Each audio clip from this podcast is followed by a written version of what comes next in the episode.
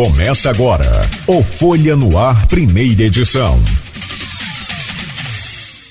Terça-feira, 30 de maio de 2023. Começa agora pela Folha FM 98,3, emissora do grupo Folha da Manhã de Comunicação. Mais um Folha no Ar. Bom, na, nessa terça-feira, o programa, junto com o Rodrigo Gonçalves da bancada, temos o prazer de conversar com Marcelo Férez, secretário de Educação Ciência e Tecnologia, aqui conosco hoje, vem para falar de muita coisa na educação, inclusive é, de novas etapas do programa de aprendizagem eficiente, ah, o resultado do programa municipal de apoio a startups também, e por fim, o Marcelo fala sobre a relação com a Câmara e a partir de demandas e críticas feitas pelos vereadores. Marcelo, deixa eu trazer só o seu bom dia agora e rapidamente a gente faz aqui as manchetes para depois então a gente começar o bate-papo. Mas bom dia, muito obrigado pela presença. Seja bem-vindo sempre. Bom dia, Nogueira. Deixa a tosse só para mim. Ah, tá certo. Eu estou copiando de você. Bom dia, Nogueira. Bom dia, Rodrigo. Bom dia toda a audiência aqui do Folha FM. Dizer que é uma satisfação cada vez que vocês me convidam para estar aqui, para a gente poder estar trazendo um pouco mais de informações, esclarecimentos e também, por que não, novidades da educação. Estou aqui para esse nosso bate-papo de hoje. Ah, não tenha dúvida. E educação, é o que a gente falava agora há pouco aqui, é sempre um, um, é muito viva, né? É um dia de cada vez. A coisa que você transforma hoje não dá muitas das vezes o resultado hoje. Você vai ter o resultado daqui seis meses, no primeiro período, no segundo período, enfim, depois de, de um ano. Então, é um processo, né? É um processo. A educação é um processo, como quem planta uma árvore, né? Você Isso não planta aí. a árvore para amanhã colher a sombra dela ou o fruto dela. Então, é, esse é o processo que a gente está vivendo atualmente na educação de campos. Mas o importante é plantar. Tem que plantar. E cuidar. É evidente. Tem que regar ali, senão não, não. Muito sol mata, água demais também mata, enfim. Vamos falar sobre educação, então, sobre tecnologia e sobre ciência também com o professor, secretário de do município de Campos, Marcelo Férez. Vamos ao Rodrigo Gonçalves, eu trago o seu bom dia. Rodrigo, bom dia, bem-vindo aí ao Folha no Ar, sempre titular desta bancada. Obrigado pela sua presença nesta terça-feira, dia 30 de maio. Bom dia, Cláudio. Bom dia a todos os ouvintes da Folha FM 98.3. Você que acompanha a gente também pelas redes sociais. É um prazer receber hoje aqui o Marcelo Férez, secretário de Educação, Ciência e Tecnologia. Meu bom dia também ao Beto, da Técnica. Todo mundo que acompanha a gente, não só aqui em Campos, mas também nas, nas cidades vizinhas, aqui os municípios vizinhos, São João da Barra, São Francisco, São Fidélis, Cardoso, né, várias outras cidades aqui da região. É, e eu vi você falando das notícias da Folha 1, né? E com certeza a expectativa pela ponte da integração é algo que a gente está sempre trazendo aqui. A gente ontem tentou falar aí com o governador Cláudio Castro até para saber sobre essas sobre a declaração que ele tinha dado lá ainda durante a diplomação dele, né, que ele tinha dito que cabeças iam rolar, mas a gente não conseguiu um retorno específico sobre isso. A única nota que a gente recebeu do governo do estado veio assinada pelo DR, que trata exatamente sobre a obra, que inclusive é, parece não muito de acordo com o que a gente tem visto lá na ponte da integração. Né? Eles dizem que choveu muito esse ano, que atrapalhou a obra, e a gente, de fato, quem está aqui não percebeu muito essa chuva toda para que a obra é, não fosse concluída. É, a, a informação, inclusive, que a ponte vai ficar para dezembro também não é muito garantida, é só uma previsão, né? É, porque e aí a gente não sabe de fato o que está acontecendo, porque é, é, a gente entende que ali a ponte é de interesse de todo mundo, né? E, e uma obra da, da, daquele, né, pela expectativa que é, pela importância que se fala do Porto do Açu, né, que está ali na cabeceira, pode-se dizer, que a gente fala para os municípios de São João da Barra e São Francisco, apesar da ponte né, ter aí o acesso dela em Campos, propriamente dito, e agora com a expectativa da retomada da Codim, de um novo distrito industrial, a gente fica querendo entender de fato o que está acontecendo. E aí é, é, é, a gente vê o Sindef, que a gente recebeu aqui também, a força que tem. Alguma coisa está errada, não é possível. Não dá para poder a, a, aceitar que aquela situação da ponte fique do jeito que está. E aí o pior que de tudo, parece que existe uma inércia muito grande, porque o que, que falta? O que está faltando? É, é, porque, vamos ser sinceros, acho que assim, hoje, tanto a iniciativa pública quanto a iniciativa privada tem condições, se tiver faltando recurso, de, de pegar e concluir aquela ponte. Não dá mais para ficar desse jeito, com promessas, e aí a gente sabe, e aí basta uma pesquisa rápida que em ano eleitoral a ponte ganha vida como se fosse a coisa mais importante, e quando passa ano eleitoral fica o mesmo discurso, a mesma coisa de sempre que a ponte não sai do papel. Então, é assim, a maldição da ponte. É. Que é já tem a, a, a, ponte que foi iniciada pelo, pelo Alaí Ferreira, uhum. também ficou só na, na nas pilastras. Uhum. Que eu acho que é a parte mais difícil da construção, que é dentro d'água. Que também a tecnologia agora não está tão difícil. É. Tá, mas beleza. É a mais complicada, talvez, a mais é, é, trabalhosa. Enfim, me parece que também não é falta de dinheiro. Tem dinheiro. Ou não tem? Rapaz, o, o João Peixoto, saudoso João Peixoto, era vivo. E ele, de vez em quando, e a gente cobrava, porque ele era o deputado de, autor do, do pedido dessa obra, era o cara que estava é, assumindo a responsabilidade, pelo menos então, né, de entregar essa obra aqui como deputado e de cobrar das autoridades, do governador, do secretário estadual de obras. Coitado, ele vítima da Covid é, não resistiu, né? Faleceu. Agora, ele sempre falava, o, e o, o, dinheiro tinha, já estava feito. Aí deu problema na licitação, foi para o Tribunal de Contas, voltou, refez, beleza, acertou. O problema agora estava agarrado aí na, nas desapropriações, que são várias, que parece que precisam ser feitas na cabeceira pelo lado de Gargaú, ali, pelo lado de, de, de São Francisco.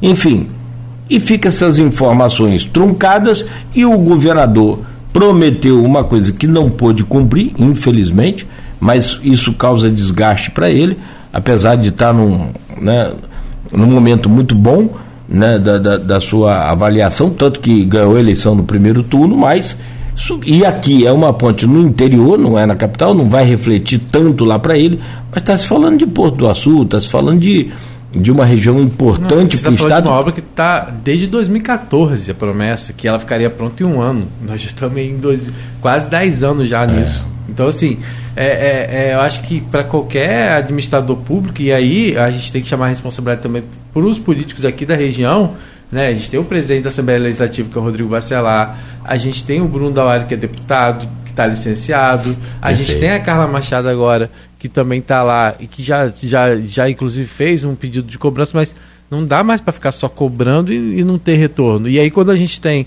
um posicionamento do governador falando que cabeças vão rolar e nada acontece, e aí dizer, ah, foi a questão do tempo, tudo bem, a questão, o tempo pode ter prejudicado em algum momento, sim, mas.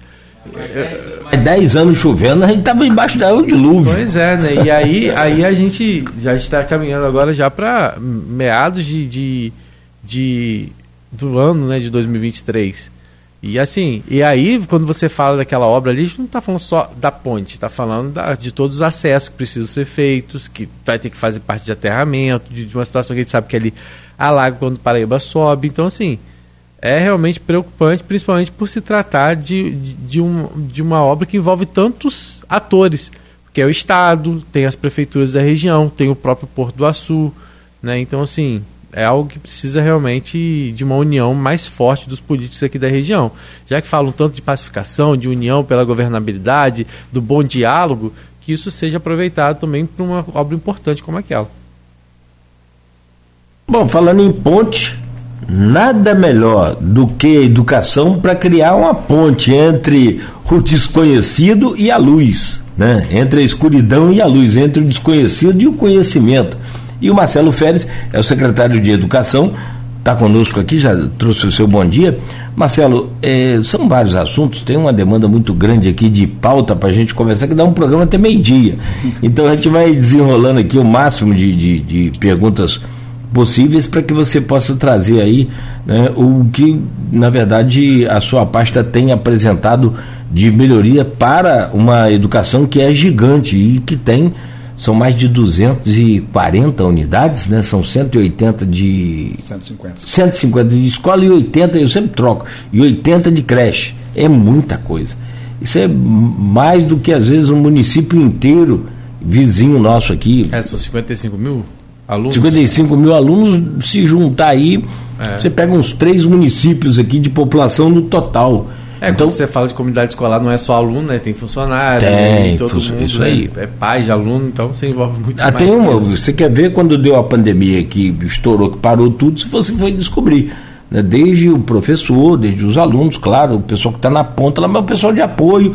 E aí vem transporte de aluno, de vans particulares, é, o, o, cara da pipoca e do, do, do, da cantina, é um, um, um, mundo gigantesco.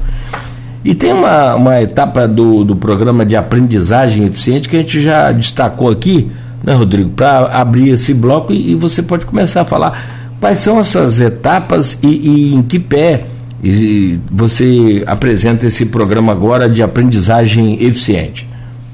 Bom, mais uma vez, bom dia. Dizer que é, essa é sempre uma oportunidade, sabe, Nogueira, porque falar de educação, como você bem disse, né, a gente vai ter que priorizar. E eu tenho hoje a grata satisfação de ver que, por tudo que a gente tem trabalhado em conjunto, né, principalmente com os nossos profissionais da Secretaria de Educação na sede, principalmente também em todas as unidades escolares, né, nas escolas, nas creches, nos dá muito orgulho de ter segurança em afirmar que a nossa educação está avançando. E o avanço da educação é a experiência que todo município que hoje está numa condição melhor certamente vem passando. Eu acho que não dá mais para a gente pensar no modelo de política pública que avança e aí você troca governo e aí recua, volta ao zero. Aí avança um pouco mais, troca governo. Então, esse tipo, né, que a gente chama de política de governo, não cabe em nenhuma área. Mas no caso da educação, que a resposta não é rápida, é impraticável. Então, acho que o prefeito Vladimir Garotinho vem sempre falado sobre isso, a importância da gente olhar a política pública na perspectiva da continuidade e é plantar para colher lá na frente. Então, em grande medida, é, todos os esforços, quando a gente chama a atenção né, para um programa de aprendizagem eficiente, é porque é preciso escolher as prioridades. Não dá para a gente fazer, Rodrigo, um modelo de planejamento que queira resolver tudo num só tempo. Política pública, ela demanda tempo. Algumas pessoas falam assim, ah, mas tem recurso. Como se a presença do recurso público fosse suficiente, como acontece, por exemplo, numa indústria. Educação e indústria são dois mundos completamente diferentes. Na indústria você troca o maquinário e, por vezes, troca até os profissionais se eles não se adaptarem. Na educação a gente está falando primeiro de pessoas. Que pessoas são essas? São as crianças, no primeiro momento. Além disso, tenho todos os profissionais da educação, os professores, tem os pais, tem toda uma cultura de um município. Então, se a gente está falando de melhoria da qualidade da educação, significa mudar por meio das pessoas.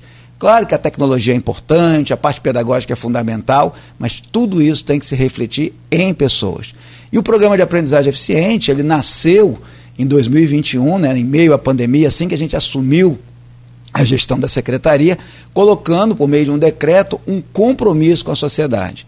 Que compromisso foi esse? De estabelecer prioridades, de estabelecer em linha com o governo recém-eleito, que tinha um plano de governo, que estabeleceu também suas prioridades que foram colocadas é, para que a população pudesse avaliar, e a partir desse plano de governo e mais as possíveis ações que aí, uma vez esse governo eleito, tinha obrigação de desenvolver, em meio à pandemia, numa situação de um município que sequer tinha o IDEB naquele momento, era preciso priorizar. E prioridade na gestão é sempre você saber o que, que você diz sim e o que, que você diz não. Mas esse então, programa de aprendizagem é algo específico ou é um modelo que vocês seguem já vindo de algum do MEC, alguma coisa? Como não, é que é? Ele é absolutamente específico, ele é absolutamente contextualizado à realidade. Na sua essência, ele envolve três dimensões. A dimensão de pessoas, ou seja, como que a gente avança em relação à dimensão de, das pessoas em todos os aspectos. Mas é um modelo que não é seguido próprio. próprio. Não, absolutamente. Ele foi feito pela experiência que a gente tem em gestão pública, assim como foi criado o Pronatec, na época que eu estava no Ministério uhum. da Educação. Você não tem uma referência outra, senão juntando boas práticas e criando algo próprio para aquele momento histórico. O PAI, como a gente chama, né, Programa de Aprendizagem Eficiente, ele foi criado né, pela nossa equipe, né, com a minha liderança, no mês de janeiro, a partir dos dados, poucos dados, até porque estávamos no período de pandemia, disponíveis. Então ali a gente estabeleceu metas que são o norte da nossa gestão. Então, como eu dizia, a dimensão de pessoas ela é fundamental numa tríade, né? São três etapas aí importantes. Como lidar com a questão de melhorias na perspectiva de pessoas. Então, pessoas, os alunos, como que os alunos aprendem mais? Pessoas, os profissionais, os pais. Então a gente chama de, modo mais salteado, né? a gente fala família na escola, é um projeto, porque a gente pensou em pessoas lá atrás e sabíamos que precisávamos da família toda essa dimensão de lidar com capacitação profissional. Como é que os profissionais, não só professores, podem ser capacitados? Criamos uma escola de formação de educadores. Ah, mas as crianças com deficiências estão é, ficando para trás. Criamos uma escola de educação inclusiva. Então, veja, a resposta do programa são soluções próprias para campos a partir de um planejamento. Isso é política pública, é um jeito sólido de fazer política pública, mas isso não é rápido. Porque o problema de campos que eu vejo hoje em termos de educação não tem a ver com o que está em construção. Estou falando, inclusive, historicamente. Nós já tivemos avanços, bons avanços na educação, e depois tivemos retrocessos, ou seja, perde-se praticamente tudo. É como alguém que está numa longa jornada, mas que de tempos em tempos ela anda para trás. Isso não é admissível mais. E o programa de aprendizagem eficiente ele tem metas objetivas para que a sociedade acompanhe. É um compromisso de esforço que é o que nos faz, por exemplo, dizer essa ação é prioritária, essa outra não é prioritária. E é dentro desse programa, então, vocês foram estipulando, é, vamos dizer assim, projetos e, e subprogramas, né? Assim, né? dentro desse programa maior. E agora uma, do, uma das novidades que está chegando é o EduTem, né? Que é um processo que já é aplicado em algumas é, redes de educação, baseado, acho que, no projeto da Finlândia, se não me engano, né? Exatamente. É, que é o ensino da matemática de uma, de uma forma mais é, tecnológica, gamificada, que fala, né? É, e de que forma isso vai ser aplicado? Vai ser em alguma escola modelo? Como isso vai ser em toda a rede? Como é que vai ser? É, Rodrigo, essa é uma questão importante porque faz bem a conexão quando a gente chama a atenção para a ideia de pessoas, processo e tecnologia.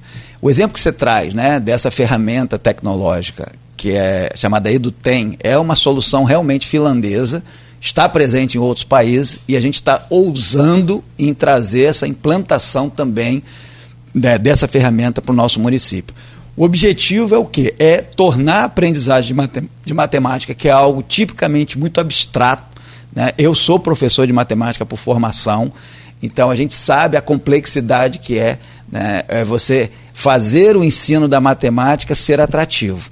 Mais do que isso, a gente tem dificuldade, muitas das vezes, enquanto professor na sala de aula, de identificar se um aluno está aprendendo mais ou está aprendendo menos, o que efetivamente, em termos das habilidades, conforme a gente chama na Base Nacional Comum Curricular, que habilidades são previstas para um aluno do terceiro ano, do quarto ano, do quinto ano do fundamental, por exemplo, as habilidades estão ali previstas. Como é que eu avalio para saber o aluno está se desenvolvendo ali ou não? E o modelo tradicional de ensino ele não dá conta de dar essa resposta. Então, como que a gente está ousando?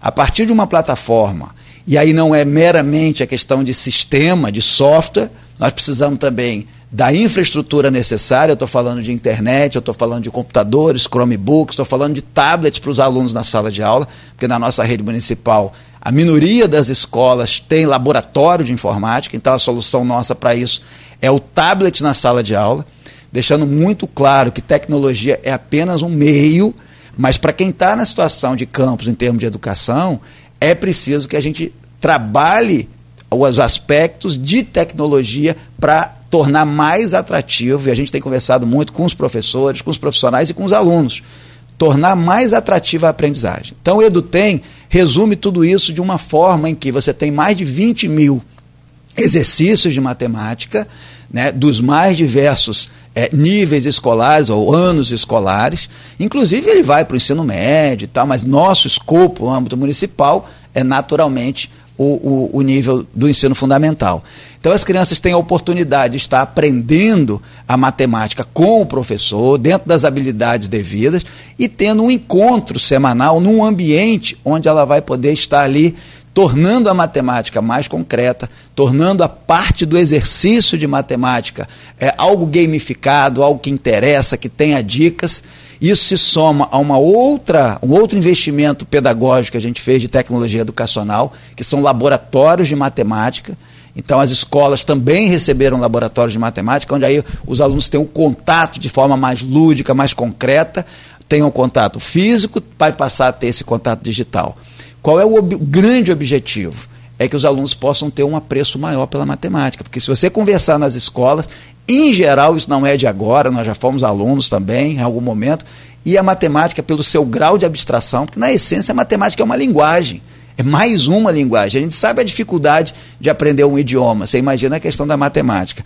Por exemplo, o uso de percentual é algo absolutamente necessário no dia a dia para você ter capacidade de comparar proporções. Você falar de 20% pode ser de 10 reais ou de 10 milhões. Mas se você não tem essa capacidade né, de abstrair dessa forma, você fica para trás, perde oportunidade, vai no supermercado comprar um produto, talvez com 1 quilo ou com 5 quilos, a promoção você compra do mais barato, mas às vezes pelo preço de cada quilo, seria mais, mais vantajoso comprar um outro. E isso faz parte do nosso dia a dia. Né? Então, o EduTem, resumidamente, é esse ambiente pedagógico direcionado para a matemática, onde, por um lado, o aluno aprende de forma mais lúdica, mas o, o nosso grande interesse é que o professor vai passar a saber exatamente qual aluno está errando em que tipo de questão. E aí, com isso, o professor consegue fazer um reforço de aprendizagem não só direcionado para a turma, mas direcionado para aquele aluno que não está aprendendo bem. E a própria Secretaria de Educação passa a ter uma leitura, ou seja, ao tempo que o aluno faz o exercício, você vai tendo uma avaliação da aprendizagem de toda a rede. Que habilidades da Base Nacional Comum Curricular não estão bem desenvolvidas ainda. Isso acontece rápido? Não.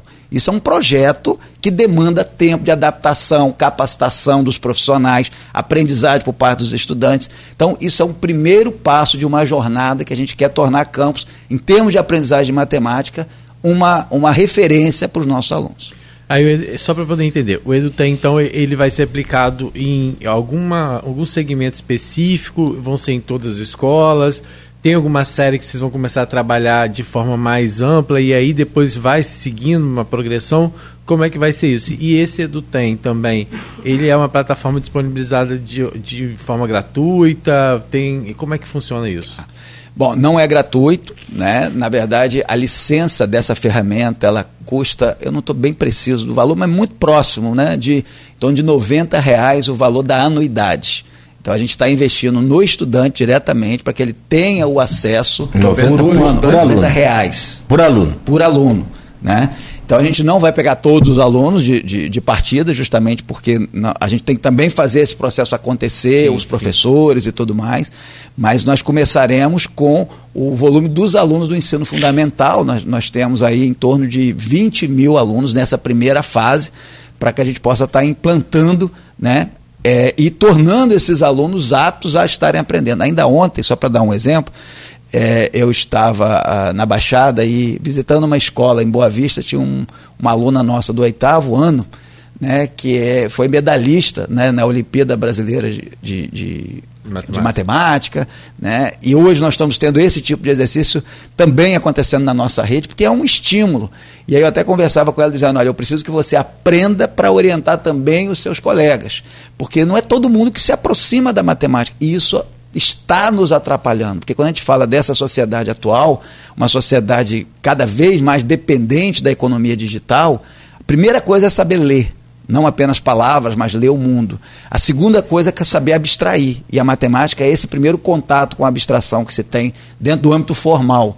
Então nós precisamos fazer com que a educação de campus ela se conecte ao presente e ao futuro. Então, como você tratou a questão do EduTem, mas eu coloco isso dentro de um pacote que está relacionado também a laboratório de matemática, laboratório de ciências, laboratório de robótica. Então, voltando à nossa motivação aqui, o programa de aprendizagem eficiente ele identifica que o nosso aluno, que o nosso professor, ele precisa ter instrumentos materiais sejam físicos, sejam lógicos e digitais, para que possa haver capacitação. Aí vem a EFEM como uma escola de formação de educadores que não apenas inicia com essa capacitação, mas dá sequência posteriormente.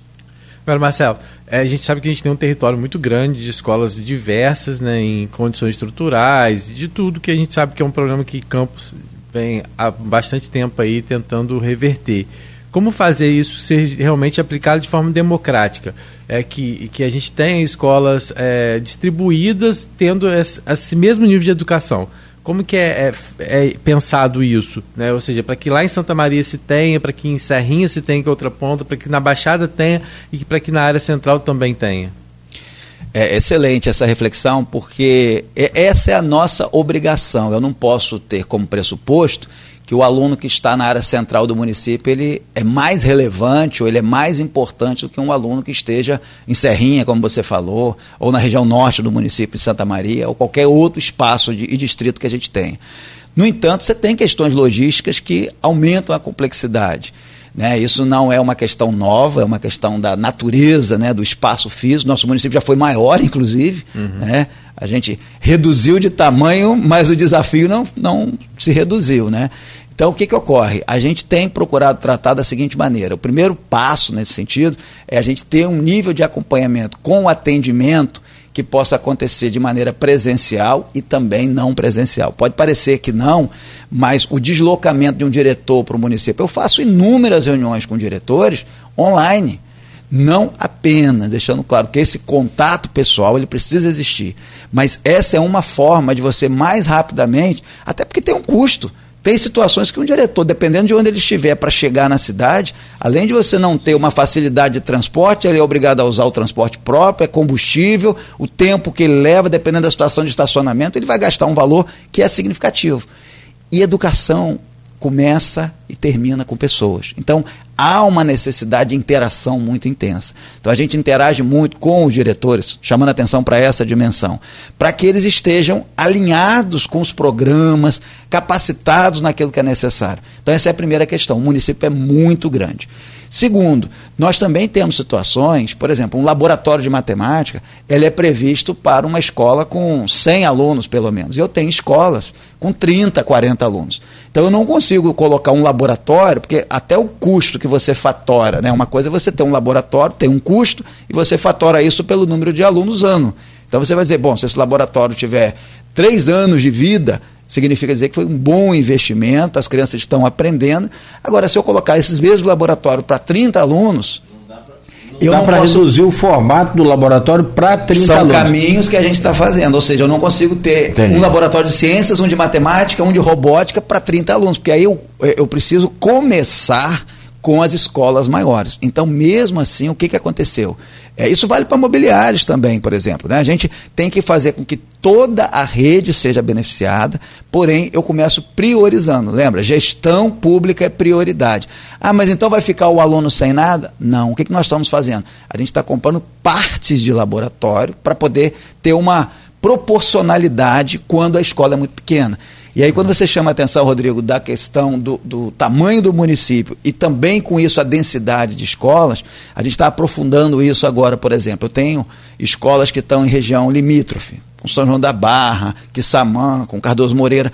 Isso traz para nós um desafio, porque não é só questão de demanda de alunos. É que às vezes o outro município oferece uma estrutura ou uma estratégia diferente da de Campos. E aí você tem alunos que são potencialmente alunos da nossa rede, mas que optam por ir para outra, porque por uma questão de distância de um quilômetro para a direita ou para a esquerda, a família faz a escolha. Então a gente tem desafios grandes em relação a algumas áreas. Deve acontecer lá em Doutor Matos, por exemplo. É... Em, em, vários lugares. Em vários, né? Vários. Onde nós temos área limítrofe, nós temos tem essa questão de, de baixa demanda, porque o aluno pode até ser do município, ele mora, é residente no município. Hum mas opta-se por um outro. Às vezes acontece o contrário também, tá? mas Sim. isso é previsto até em, em, qualquer realidade do Brasil, você tem essa visão. Mas por que eu estou chamando a atenção para isso? Porque o que você falou, é preciso que a gente desenvolva um modelo que seja necessariamente inclusivo. Mas eu não posso também, sob essa justificativa, não trabalhar dentro do modelo de prioridade. Porque qual é a grande questão? Nós fizemos investimentos, por exemplo, na parte de imobiliários. Só para dar um exemplo. Então, tivemos lá uma mesa de professor é, estantes, coisas bem de rotina.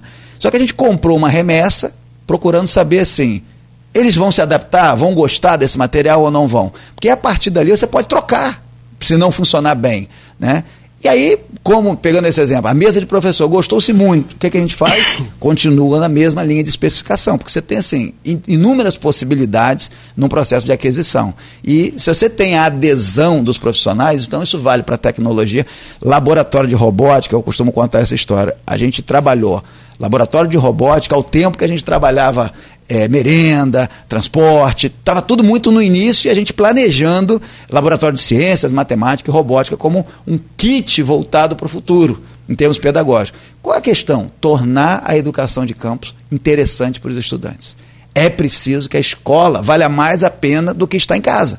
Então a gente está fazendo isso. E cada vez que eu vou na escola eu pergunto, assim como a gente pergunta da merenda, a gente pergunta, e como é que está? Eles têm uma aula por semana de robótica, tá? praticamente em todas as escolas, eventualmente pode não estar em todas ainda por conta da questão do tamanho da escola, mas, e eu converso com os alunos, com os professores, eles desejam essa aula, eles querem, tem o lúdico, tem a prática, e não é um professor de robótica, essencialmente, é um professor que começa a aprender também a aplicar dentro da tua responsabilidade enquanto disciplina ou enquanto professor. Isso não é rápido, volto a dizer, estamos em processo de implantação, mas você imagina, depois de três anos, a cultura né, de estar usando um ambiente pedagógico efetivamente com as boas práticas. E o futuro? Ontem eu conversava também com alunos que estavam dizendo, ah, eu estou fazendo o pré-IF, porque meu desejo é fazer um curso técnico. Então nós temos que alimentar nesses nossos alunos da rede municipal essa esperança, mas não apenas esperança, é preciso também que dê as condições mínimas e capacitemos também os nossos profissionais, porque também não basta ter ferramenta, é preciso que saiba, tem, tem que saber tocar essas ferramentas, né? fazer conduzir isso. É, até em relação a essa questão de ferramenta, a gente sabe que Campos já teve em outros momentos essa expectativa de criar laboratórios, de, de ter tecnologia em sala de aula. Só que a gente sabe que a gente tem uma rede muito grande, o acompanhamento dessa rede é complicado e, e principalmente na questão de manutenção e segurança desses equipamentos, né? Porque são equipamentos caros, né, que estão muitas vezes nessas escolas. Como é que está isso hoje? Essa preocupação de vocês com isso, desse acompanhamento, para que a gente não, não perca infelizmente a gente sabe que acontece de se perder muitas vezes esses materiais, de sumir. E, e como é que tem sido esse acompanhamento? Porque é um investimento alto que está sendo feito, hum, né? Perfeito. E é investimento próprio de, da própria, ou seja, é um investimento próprio ou isso vem de recursos disponibilizados pelo MEC? Como é que é? é? É próprio, é também do MEC, é também do FNDE. Na verdade, é, é recurso público, vem de imposto do cidadão igual, né? Não, não muda muito a fonte, Sim. embora ele tenha controle delas Perfeito. com a questão contábil. É, é oportuna a sua pergunta, isso me recorda de uma experiência que eu vivi que me, sempre me deu muita coragem de, de fazer isso. Tudo depende também do perfil de quem está na liderança, a responsabilidade que é tomar decisões desse tipo. Né? E aí eu não posso negar a minha experiência como gestor, mas também como profissional, porque é, a gente, por formação e atuação na área de tecnologia, a gente sabe também quais são os limites, quais são as possibilidades. Você fala de segurança. Eu me recordo que, ainda quando eu era secretário do MEC, é, eu estava em Santa Catarina, acho que foi em Judiaí, né? não, não me recordo agora qual foi a cidade, honestamente. Mas enfim, não é, não é muito relevante. E eu conversava com, com um prefeito que me disse à época que ele comprou tablet, mas isso eu estou falando de 2012, 13 talvez, comprou a época tablet. Não era novidade os tablets, e ele comprou para cada aluno. Aqui muito, em Campos teve uma, um momento muito a contragosto, né? muito a contragosto a época da sociedade que se dizia que iria se perder, era um investimento perdido. E ele me disse que o índice de perda após um ano, porque após um ano eles tinham que apresentar o equipamento para continuar no, outro, no ano seguinte, o índice de perda foi bem abaixo de 5%, ou em torno de 5%. E aí ele me ensinou com isso. Ele disse o seguinte: deu certo para 95%. Então eu não vou me focar nos 5% que eu perdi. E eu aqui vou mais longe. Quando a gente investe em um laboratório, se tiver perda, é, quebrou e tal, mas se a gente tiver um índice de 80%, vamos considerar que 20% tenha de perda, a gente repõe 20%. Mas a gente aproveita para os alunos 80%. Então, a conta no âmbito da educação não pode ser feita numa visão meramente econométrica, de índice do que você economizou, do que, você gastou e quanto que se transformou em aprendizagem. Então, eu aprendi por essa experiência. Hoje nós estamos fazendo uma aquisição é, na questão dos Chromebooks, que eu já falei daqui umas duas vezes, pelo menos, já está, vai virando lenda, né? Mas não é lenda, é importante deixar claro. A, a empresa está no seu prazo de, de trazer para a entrega. É, nesse caso é particular, assim, a entrega é pessoal para cada profissional, professor, é, pedagogos, tem um, uma gama de profissionais que vai estar recebendo, e tem os tablets. É, esses são equipamentos, vamos dizer assim, que podem gerar interesse de uso diverso da educação, tá certo? É, o que, que a gente está fazendo para inibir isso? No caso do Chromebook, ele vai ter um chaveamento, um mecanismo que, na isso faz parte da aquisição. Na hipótese dele ser furtado, ou esquecido, ou o que for, é possível identificar, no primeiro momento que ele for ligado, onde é que ele está geograficamente. Aí é uma questão de segurança pública, você vai acionar a, a polícia, formaliza. Então, essas tecnologias já trazem essa possibilidade hoje, assim como há com os celulares né? Já, já é uma tecnologia que se transformou numa coisa. Então, isso potencializa esses investimentos. Para o tablet vale a mesma coisa. Então, assim, se tivermos perda, ah, caiu no chão, quebrou, perdeu, enfim, pode haver? Pode. Mas se a gente estiver motivado ou preocupado com o eventual índice de perda, claro, se a gente estiver perdendo 50%, aí realmente foi um fiasco o projeto. Mas eu não acredito nessa hipótese. Eu acho que a gente pode ter, num primeiro momento, um grau de perda que eu não consigo calcular, porque eu não tenho essa memória, mas nós temos o compromisso de manter, né, daqui para diante pelo menos. Mas é assim que eu acredito que se faça educação. Agora, mais importante do que pensar na perda é pensar na efetividade. Tipo, não adianta eu ter uma licença, como a gente mencionou anteriormente aqui, de uma plataforma para os alunos aprenderem matemática se ninguém usar. Aí a perda é de 100%. Não adianta ter um laboratório de ciências que fica guardado, encaixotado. Então, o nosso laboratório é chamado laboratório móvel. Em que sentido que ele é móvel? Ele permite que você possa é, mover de uma sala para outra. Não para ficar movendo para lá e para cá, porque você vai acabar destruindo mas eventualmente vai fazer uma manutenção, uma reforma na sala, você não fica necessitando de uma coisa específica. Então, assim, é, é uma decisão de gestão e eu me sinto muito seguro com a experiência que eu tenho, não estou começando agora, e eu tenho certeza que esse é o caminho que está fazendo a educação de campos ganhar um, um ar de esperança também, sabe? É investimento naquilo que vai direto ao aluno.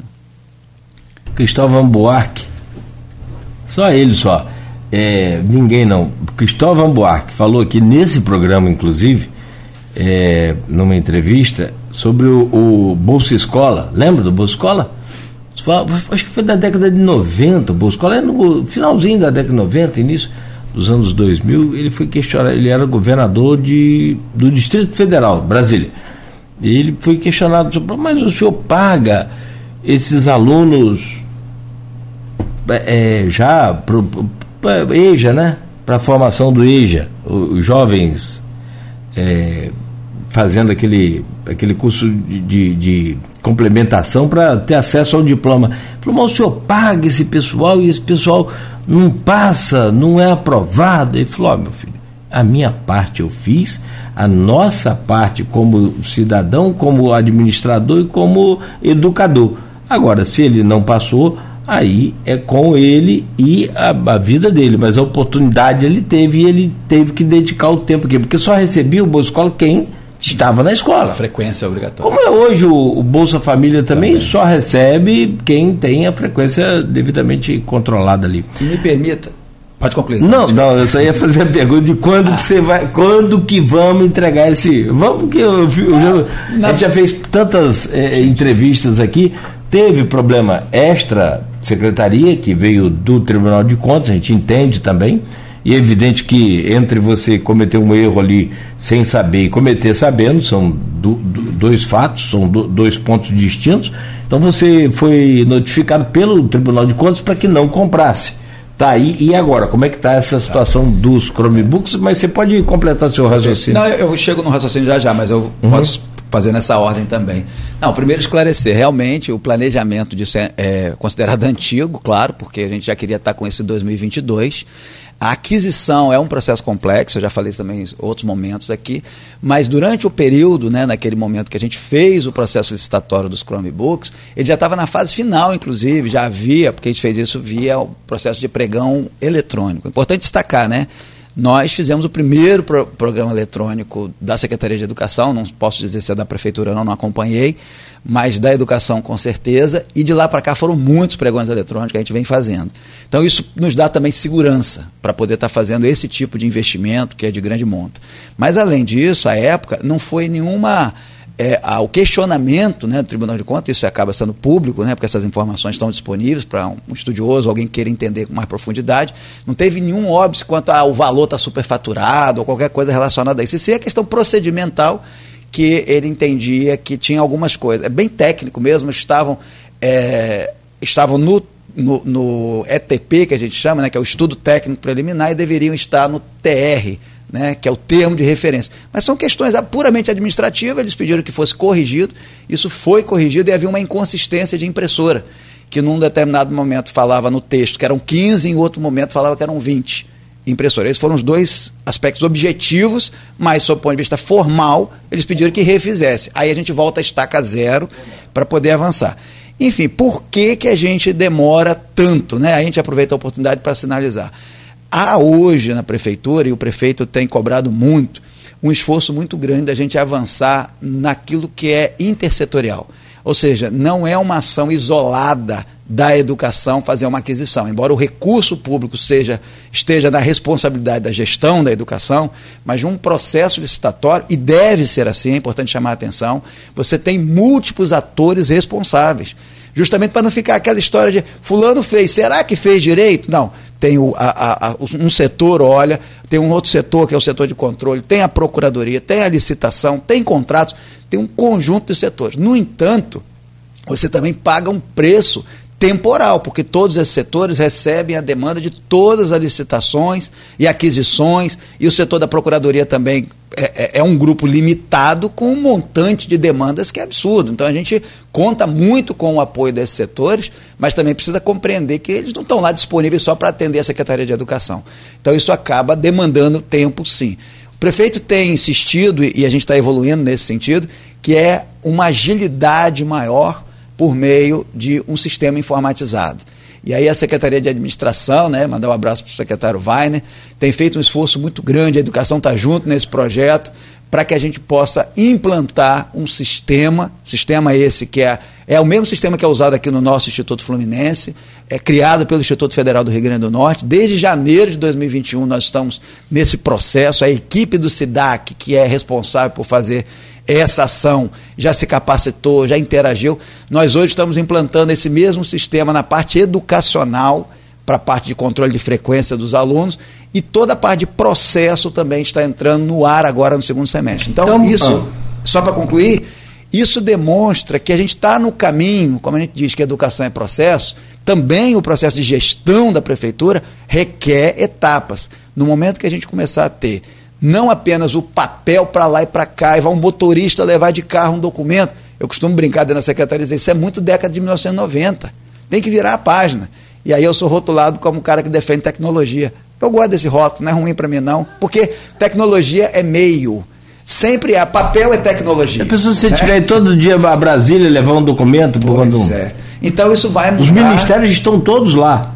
Não, e... Então você vai pra, pela educação, vamos supor, eu preciso levar um documento hoje ao Ministério das Comunicações. A pessoa, se eu tiver de ir a Brasília levar um documento. Não, e desde o e-mail, e se a gente pensar hoje na esplanada dos ministérios, todos os ministérios utilizam um sistema que é o SEI, Sim. já há bastante tempo. O Estado do Rio de Janeiro utiliza também o SEI. Sim, nós, é. no município, temos que usar também. Então, isso não é querer muito. Nosso prefeito foi deputado federal e ele vivia essa realidade do próprio SEI e ele aqui questiona muito isso. E vai acontecer. Mas eu não queria deixar de comentar, só uma questãozinha, se você me permitir. Ou você quer? Não, não, por favor. Tá, é, é, importante que quando a gente fala de tecnologia, chamar a atenção que isso tem uma dimensão de caráter pedagógico. Então, nós estamos falando de tecnologia educacional. Né, para não virar, passar uma ideia de que é tecnologia pela tecnologia, como se ela tivesse um fim em si mesmo. Para dar um exemplo concreto disso. Nós temos um processo de tivemos no ano passado um processo de mudança de matriz curricular. Então, ou seja, como que os alunos são orientados no seu processo de aprendizagem, isso também está em processo de mudança em campos. Então, hoje, quando a gente pensa, por exemplo, na matriz curricular, os alunos do sexto ao nono ano, lembrando que isso é uma implantação, tudo é muito novo, as coisas já ainda estão amadurecendo. Então, veja, a nossa carga horária do, se, do sexto ao nono ano nós ampliamos a carga horária para 30 horas. Com mais 5 horas a gente transforma em tempo integral. Aí, alguns que estão nos ouvindo, educadores, falam assim: mas cadê os professores? Tem que ter concurso para professor, tem que ter. Bom, nós fizemos a matriz de modo também flexível, nós temos previsão de projeto de vida na nossa matriz curricular, porque esse aluno que está no sexto ou no nono, ele precisa desse tipo de orientação. O que, que ele quer em termos de projeto profissional, pessoal?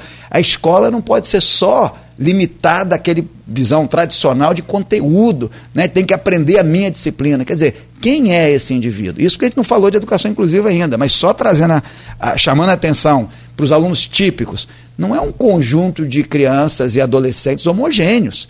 Então, que expectativa ele tem? Porque é isso que pode ou não tornar a educação e a escola mais atrativa. E essa questão da nova matriz curricular, ela é algo também definido por vocês ou é algo que tem que ser seguido agora pra, por todo mundo? Na verdade, o que existe que é a ser seguido por todo mundo é a Base Nacional Comum Curricular, e a nossa lei, né, que, que é a LDB, a Lei de Diretrizes e Bases da Educação. Mas o modelo de como adaptar a autonomia para os entes federados desenvolver, no caso o município desenvolve a sua, essa realidade é nossa, não quer dizer que seja igual a de Macaé, e nem pode, porque cada um vai trazer aquilo que entende como sendo mais adequado a partir do, de ponto que está partindo. Sim, né? sim. Então não, não pode padronizar mas existe a avaliação. mudanças, o senhor falou que acontece? Não, então nós ampliamos carga horária, nós incluímos a questão de projeto de vida, incluímos pensamento computacional. E aí, a, a, às vezes, até o professor fala assim: Mas eu não sou professor de informática. Nós não estamos falando de professor de informática. Esse é, esse é o grande debate que internamente ele vai ser tra tratado né, na, na rede municipal que é o seguinte: o pensamento computacional está dado. Você usa um aparelho, smartphone, e aí você começa a entender que você faz filtro, que você busca informação, aí você vai usar uma planilha eletrônica, você verifica que tem vários algoritmos que estão ali colocados, você faz uma busca de informação. Pensar de forma recorrente, adaptar, otimizar, nada disso tem a ver com programar computador. É muito mais alto nível do que isso. E a prática e aí eu posso afirmar, porque pouco antes de eu vir para cá, né, ser convidado para vir para cá, eu estava no Canadá, fiquei cinco meses lá, peguei um período da pandemia, mas estudando exatamente o impacto dessa nova mudança que a gente está tendo aí, chamada às vezes de revolução ou quarta revolução industrial. Qual é a grande questão? É o uso das tecnologias digitais presente em qualquer atividade profissional. O que se coloca é os índices de automação vão chegar num ponto que vai, serão substituídos muitos profissionais. Chamado, a chamada useless class, né, o termo em inglês, né, quer dizer, uma classe, que, uma classe de pessoas né, é, que nem vai estar apta a consumir e nem a produzir. O que, que eu quero dizer com isso? Consumir é o quê? Hoje, vocês vão de convir, quem sabe usar um smartphone para fazer uma compra e confia para fazer uma compra, ou para usar um Uber, ou para comprar uma passagem, enfim, qualquer interação comercial, a pessoa acaba tendo uma vantagem do seu ponto de vista financeiro. Ela compra mais barato e isso está cada vez mais intenso. Então, isso é o consumidor. Você usa ferramentas tipo iFood, Uber, né? vai alugar um hotel, vai alugar uma casa de terceiros, tudo isso tem ferramenta. Mas não é para todo mundo. A minha mãe, eu consegui ajudá-la, deve estar nos assistindo agora, mandar um abraço para ela é, eu consegui ajudá-la a aprender a usar é, o YouTube, a usar a rede social, ela já ficou encantada, usa já há bastante tempo, né? E se desviou um pouco das novelas, da televisão, e ela faz a escolha do que é. Mas eu não posso contar que ela vai aprender todas essas tecnologias como uma criança aprende. Então a capacidade de consumo fica limitada. E a capacidade de ser produtivo é ter as habilidades necessárias usando essas tecnologias para que possa realmente ter empregabilidade. Aí eu pergunto, uma criança com 10, 12 anos hoje, daqui a 10 anos, que mundo. Não vou nem abrir o, tema chat GPT aqui. Mas imagine daqui a 10 anos que mundo ela vai encontrar em termos de perspectiva de empregabilidade. Um pouquinho mais cedo, se eu quero que o nosso estudante possa ingressar na nossa rede estadual de educação com uma boa qualidade de formação, ou na nossa rede federal, no Instituto Fluminense, por exemplo, a gente tem que preparar melhor a base. Todos sabem, em qualquer país, é a educação básica, no âmbito fundamental que tem que dar toda essa preparação. Então, se a gente não dialogar com esse futuro, de que adianta a gente estar tá só na perspectiva de ensinar conteúdo? Isso já provou, o campus não é um exemplo de educação. Nós estamos fazendo uma, uma aposta responsável. Isso é o, o, o, o PAI, né? o Programa de Aprendizagem Eficiente. Chamo de aposta porque aquilo que você não tem garantia no futuro, educação você não tem garantia. Né? Você está fazendo ações que visem mudança de comportamento. Agora, não basta dizer que hoje você tem uma faculdade, você tem um emprego garantido. Essa garantia não há para ninguém, mas você amplia as chances. Às vezes, muitas das vezes você tem a faculdade, mas não tem um curso técnico e tem a vaga para o curso técnico com bom salário até relativamente. Verdade. E aí você perde a oportunidade porque você não tem o você é um, um, engenheiro, mas não tem um curso técnico ali de uma, uma produção de engenharia, uma coisa daquela ali, você acaba perdendo uma. E você está certíssimo, mas além disso, quer dizer, você está falando de competências e habilidades técnicas, né? O fazer, sim, sabe sim, como sim. resolver problema. Só que tem outras competências que hoje, né, elas são ranqueadas internacionalmente que chamam a atenção, por exemplo, para como o, o, comportamento, a capacidade de se relacionar, de liderar, de ter resiliência numa dificuldade dentro do trabalho, muitas das vezes, que às vezes a pessoa se desmotiva, então você tem uma série de outras atitudes e comportamentos que se complementa às habilidades ah. técnicas, muitas das vezes, para que você possa sim, prosperar na sim. carreira profissional. Tudo isso hoje está permeando o processo sim. educacional. Bom, Marcelo, são 8 horas e 3 minutos, secretário. Vou te pedir licença, Rodrigo. Você que está nos acompanhando também, um engajamento bom aqui no Face, no Instagram. É, só para a gente fazer um intervalo, hein, Rodrigo? E, deixar uma, uma perguntinha aqui. Pode responder. É, o que, que vai. Já que está em manchete aqui no portal folhão.com.br, estou justificando aqui. O que, que vai sair primeiro? A ponte da integração ou o Chromebook? Rapaz, o Depois vai virar meme isso. Te dou data, te dou data.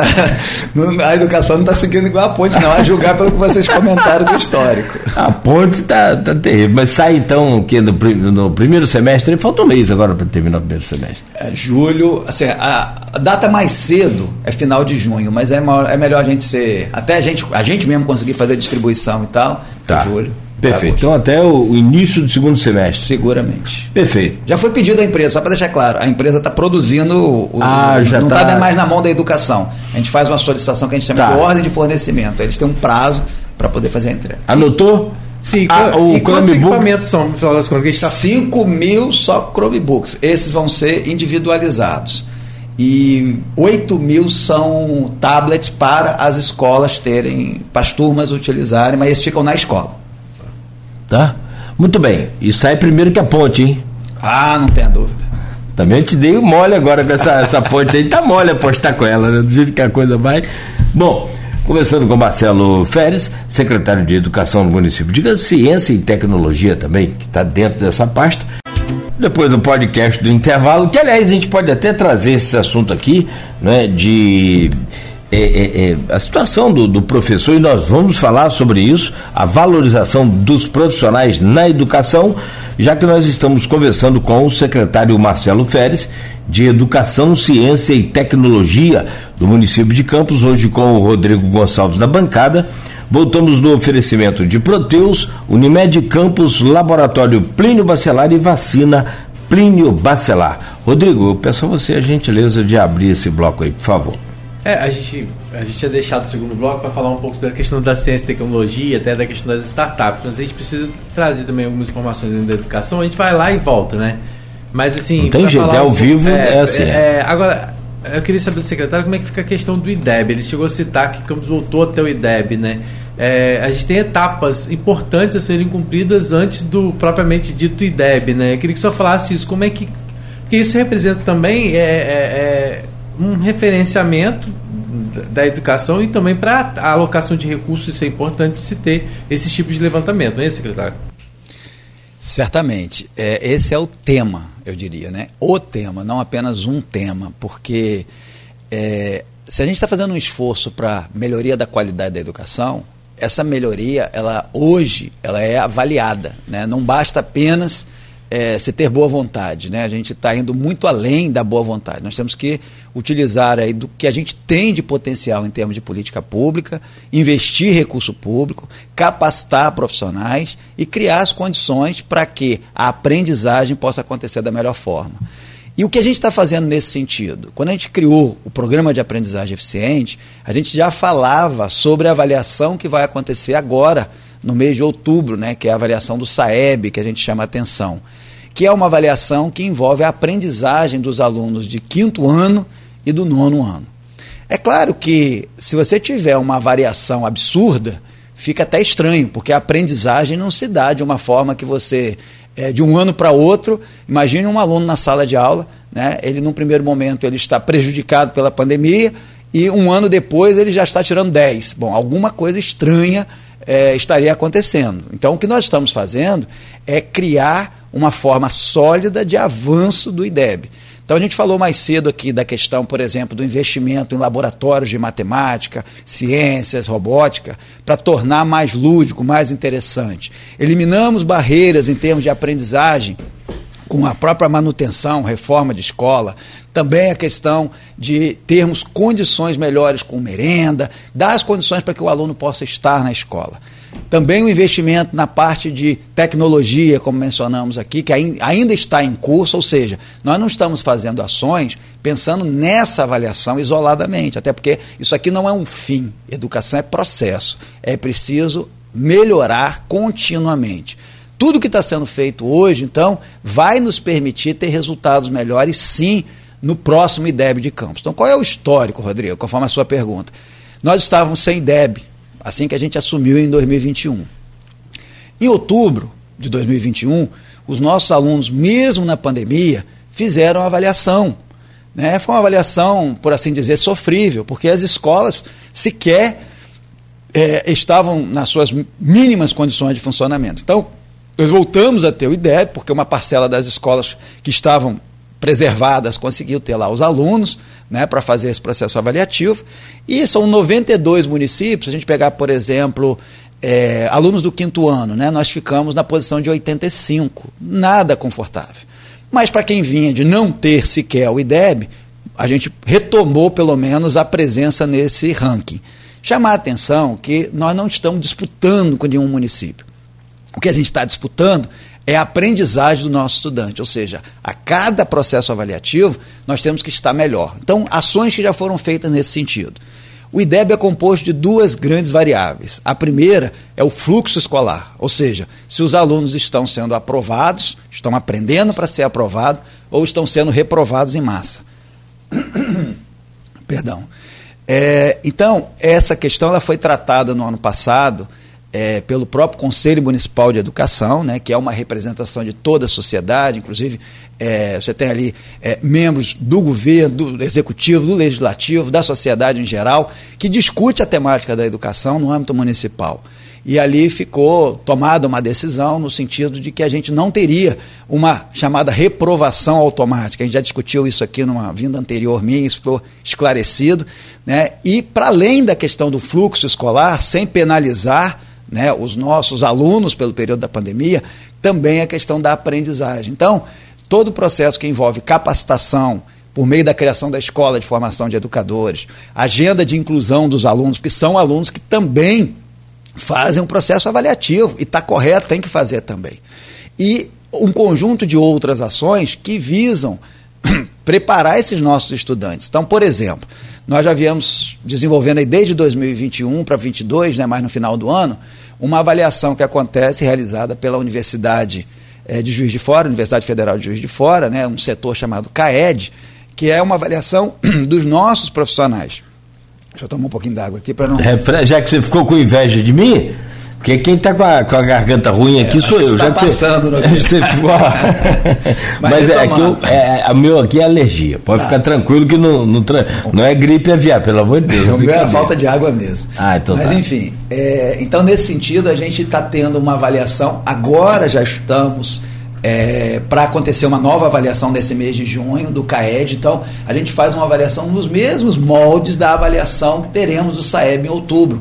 Então, o grande ganho para isso, por um lado, a secretaria e as escolas passam a ter uma noção do que os alunos estão aprendendo ou com dificuldade. Você já vai pronto pro, pro, pro, pro, Tem um diagnóstico, né? Por assim uma dizer. ideia mais é, ou menos do que você já, E principalmente para o aluno, ele está treinando um pouco também o que é ter essa noção melhor de como que ele elabora a, a, a sua resposta, porque vamos falar, né? São crianças de 10, 11, 12 anos que estão ali no quinto ano para fazer uma avaliação e muitas das vezes não sabem muito bem aquela coisa de responder, evitando aquele ímpeto de já chegar a marcar, revisar uma questão, porque uma prova ainda que seja de múltipla escolha, se não tiver um treinamento mínimo de como ela funciona, muitas das vezes a criança pode saber o resultado, saber a resposta e errar na hora de marcar, por exemplo. E é importante chamar a atenção que essas avaliações não são avaliações 0 a 10. Né? Nós estamos falando de avaliações que seguem a chamada teoria da resposta ao item. Ou seja, se um aluno acerta uma questão difícil e erra uma questão fácil, isso é suspeita. Isso é uma, é uma suspeição de que ele chutou.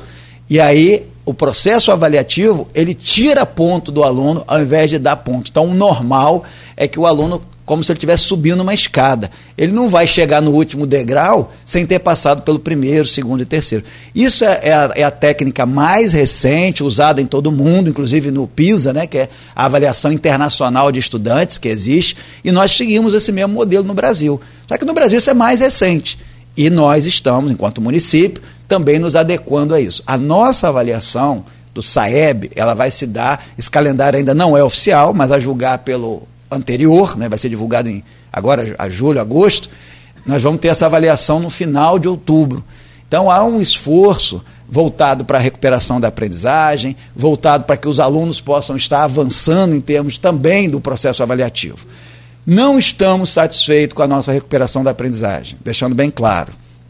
Temos lutado muito para não deixar turmas sem aula, porque essa é uma questão que acontece, infelizmente. Mas aí... falta professor? Como é que é? Falta professor.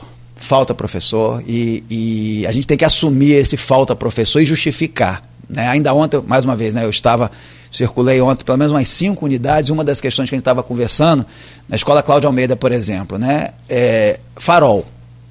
A gente fez processo seletivo para professor de contrato, né, os professores temporários. Mas nós não tivemos, é, tempestivamente, né, no ano anterior, nós não tivemos os profissionais naquela região. Fizemos contrato, é, processo seletivo para mediadores, né, para apoiar a, a, os alunos é, com neurodiversidade, deficiência física não tivemos inscritos. Aí nós mudamos o processo de contratação por regiões, criamos uma portaria. Nessa portaria dividimos o município em sete regiões educacionais. Estamos fazendo agora processo seletivo para professor, processo seletivo para mediador e cuidador regional. Para quê? Para ter mais chance da gente ter. Então, da gente ter o profissional selecionado, porque às vezes você tem o profissional, mas ele passou e ele é aqui da área central do município. Aí você diz, eu tenho uma vaga para você em Farol ou em Serrinha. Ele diz, eu vou passar a vaga, não quero. Então, falta o profissional às vezes, porque a gente tem gente na lista, mas não tem a capacidade de conseguir encaminhar Marcelo, a questão da educação, é, muito se fala em questão de continuidade, porque possa dar certo. A questão de processo seletivo, a gente sabe que ele tem prazo, de, né, há dois anos, e muitas vezes aquele profissional que fez um processo seletivo, ele não pode logo fazer outro seguido, não é isso? A lei não permite. É, é. e é isso é a questão de concurso, a gente sabe também que hoje o município passa por um problema é, complicado, por, de, né, a gente sabe da questão orçamentária, a gente viu agora a apresentação do orçamento, por exemplo, e a gente viu que pelo menos 1,2 bi está direcionado à, à folha de pagamento e encargos sociais num orçamento de 2,7 bilhões, mais ou menos, né? Ou seja, 40% quase aí, né? Fazendo percentual Tá vendo como é útil o tempo todo? É, espero ter acertado. É, e a gente sabe que isso é complicado. É, realmente não há perspectiva de, de um concurso, pelo menos assim, nas conversas que você fala, é, pelo que você avalia, isso, isso ainda realmente é uma questão que, que não dá para ser pensado? Eu acho que são, são necessárias diversas estratégias. O concurso é uma delas, mas eu acho que não, não é a única. Sim. Quando eu penso no recorte aqui da educação, a gente tem dialogado bastante, pensado. É, pensado pode parecer lento, né? mas não é, porque tem que ter muita responsabilidade na, na construção de saídas nesse sentido. A gente tem avaliado, por exemplo, é, ampliação de carga horária de professor, porque pode ser um ganha-ganha, porque, por exemplo, eu falava aqui, professor que atua num distrito, às vezes você vai fazer um concurso público e dá vazio para ir para aquela área. Então, eventualmente, uma ampliação de carga horária, dentro de regras muito próprias, você pode ter aí a chance de pegar um professor que hoje trabalha uma certa carga horária e ampliar a, a sua carga horária. É, a, a própria questão hoje, que é muito debatida no âmbito dos servidores da educação, e aí me permita abrir esse tópico, né?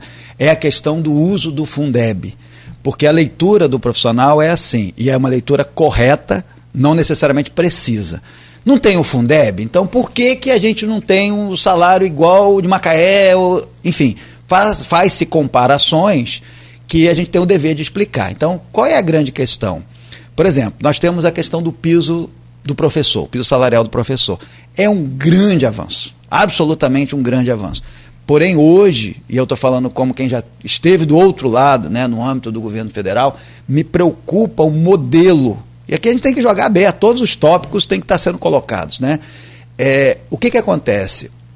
No ano passado, 2022, nós fizemos, né, o município conseguiu se organizar de modo a fazer uma atualização para cumprir o piso, para que nenhum professor ficasse abaixo do piso. Então isso acabou levando a uma atualização salarial da ordem de 50% em média para os professores que estavam abaixo do piso. É significativo. Aí esse ano, o piso cresce mais 15%. Se a gente julgar só o oficial, foi 33, em Campos foi 50, em média, porque estava muito defasado, ou seja, não se cumpria nem o piso velho, o antigo. Né? Então, de 33 mais 15, diz a matemática, com o juro composto tal, que não dá 48. Já vai dar lá para 52, por causa dos percentuais. A gente está brincando aqui com os percentuais da matemática, né? Então, veja, em dois anos, você fazer uma atualização dessa, como professor, eu vou dizer que ótimo. Só que a minha preocupação é que se essa regra continuar dessa forma, os profissionais defendem, mas isso é uma lei. Então eu digo, lei se muda. Temos que ter cuidado, porque uma lei insustentável, ela pode ser votada no Congresso, eu já vi isso acontecer antes, e simplesmente matar esse projeto do piso, ou congelar, ou fazer qualquer outra coisa. É preciso ter sustentabilidade. Se tivesse uma previsão, hipoteticamente, de que o piso iria crescer 10% ao ano, todos os anos, durante tantos anos, todo mundo se programaria, o município se programaria, os profissionais se programariam, e ao invés de ficar esse embate, porque o que está acontecendo, Brasil afora, é uma expectativa criada com o piso, a legislação está frágil, porque a própria CGU, ela, CGU na verdade é o controle geral, na né, Controladoria Geral da União, ela fez uma análise que tem questionamento de toda sorte, né? Isso está justo, está correto, está legal, é direito do professor, não é direito do professor. Tem município que consegue pagar, tem município que não consegue pagar. Ó, o, o, município de São Paulo hoje, ou o estado de São Paulo, está contratando professor 40 horas é, no valor de 5 mil reais. É o, é o salário do professor. Um estado como São Paulo, o mais rico da federação, está em concurso público aberto agora, né? com 5 mil. Qual é o piso proposto hoje pelo MEC? É de 4.420, não sei os quebradinhas aí, mas em torno de 4.420. Quer dizer, São Paulo está um pouco a mais, né? aí cerca de 10, 12% aí a mais né, é, em relação ao valor do próprio piso. Até São Paulo, que é um, uma unidade da federação muito rica, está nessa situação. Você imagine outros municípios do interior, quando você vai para esse Brasil mais profundo, os municípios não conseguem pagar. A mesma realidade vale para Campos, mas Campos tem especificidades. Quais sejam? Essa especificidade tem relação com espaços, às vezes, que a gente tem de escolas, creches alugadas, a sala de aula não comporta um número recomendado pelo MEC, por exemplo, de alunos. Vou dar um exemplo.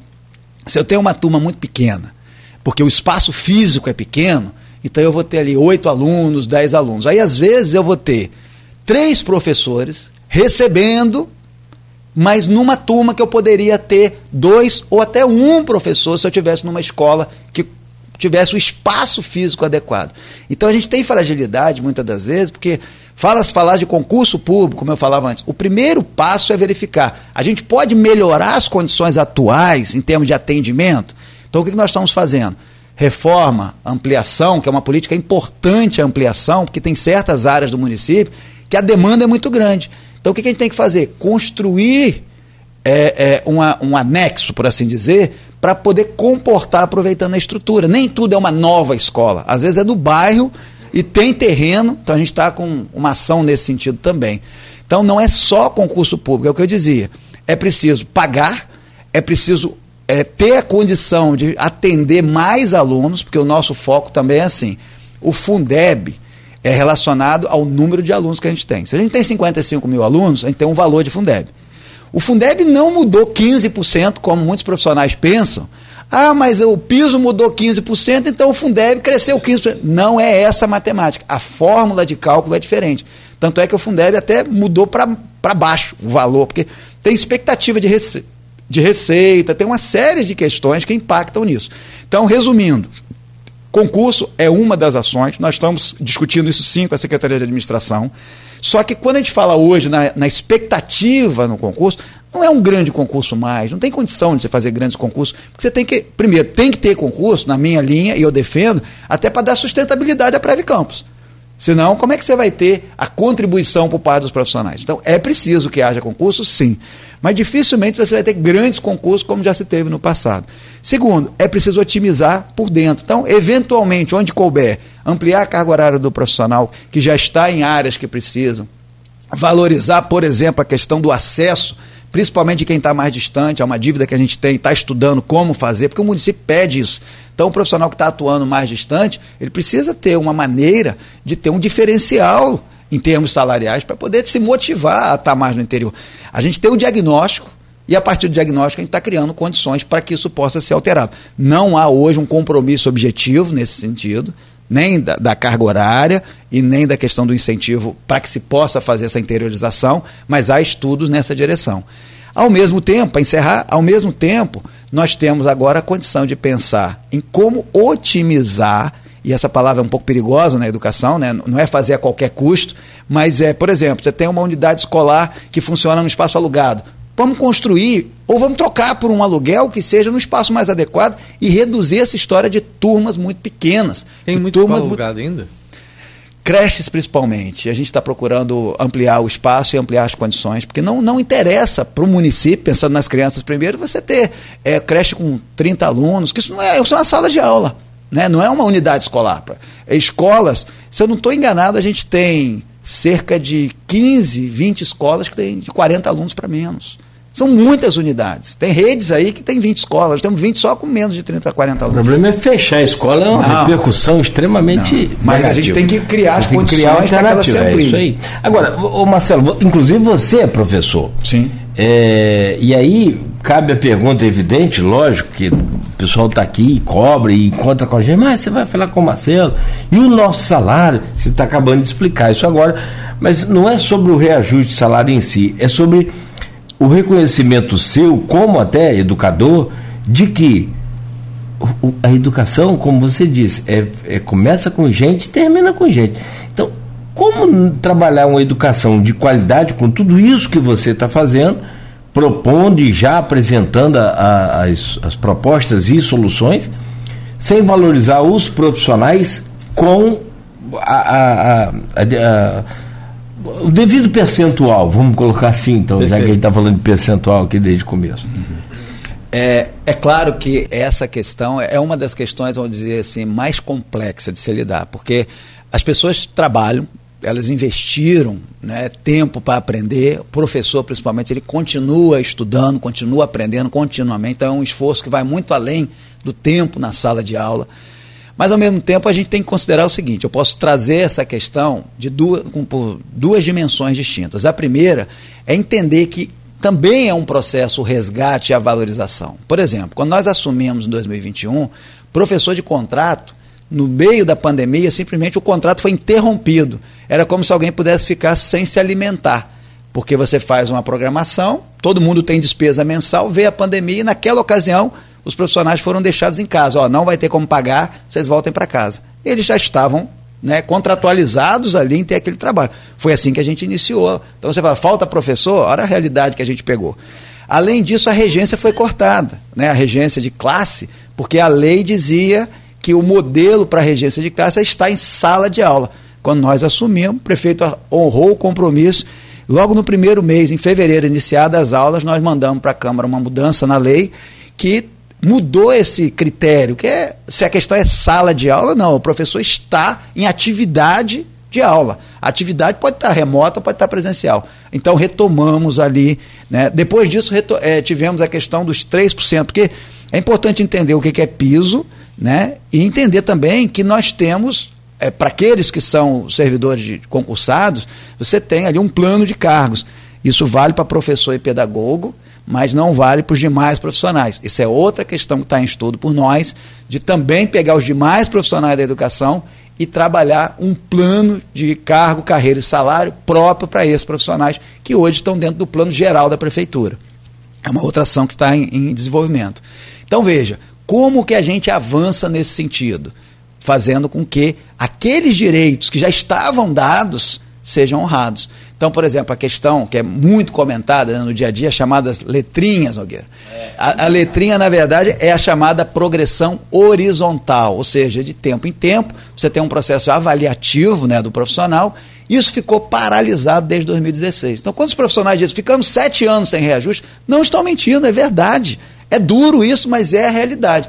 Agora, colocar tudo na conta de um ano, dois anos de gestão que também isso aqui não é um paraíso de repente agora antes não se fazia porque não queria e agora não se faz porque não se quer. Não estão falando disso. É cada passo está sendo dado. Então a progressão horizontal ela foi honrada para aqueles que estão na carreira do magistério né? então são as letrinhas os 3% que eu mencionei foi feito já em 22, está sendo feito agora também em 23. Ah, mas é muito pouco. São os direitos contratualizados, ou seja, a prefeitura está cumprindo a sua parte. E agora Está previsto também, a gente está verificando junto à própria Secretaria de Administração também, que é uma mutação de parceria, né? As pessoas às vezes falam assim, ah, mas a Secretaria de Educação fica transferindo a responsabilidade. Não. Eu falei desde o início, é interdependente. A prefeitura é um corpo. Né? O braço não está solto do corpo, né? a perna não está solta do corpo. Todas as partes se interagem. Então, a questão da progressão vertical, porque temos muitos profissionais que fizeram pós-graduação, fizeram mestrado, outros estão fazendo doutorado, eles também têm, na previsão do plano de cargo, esse direito.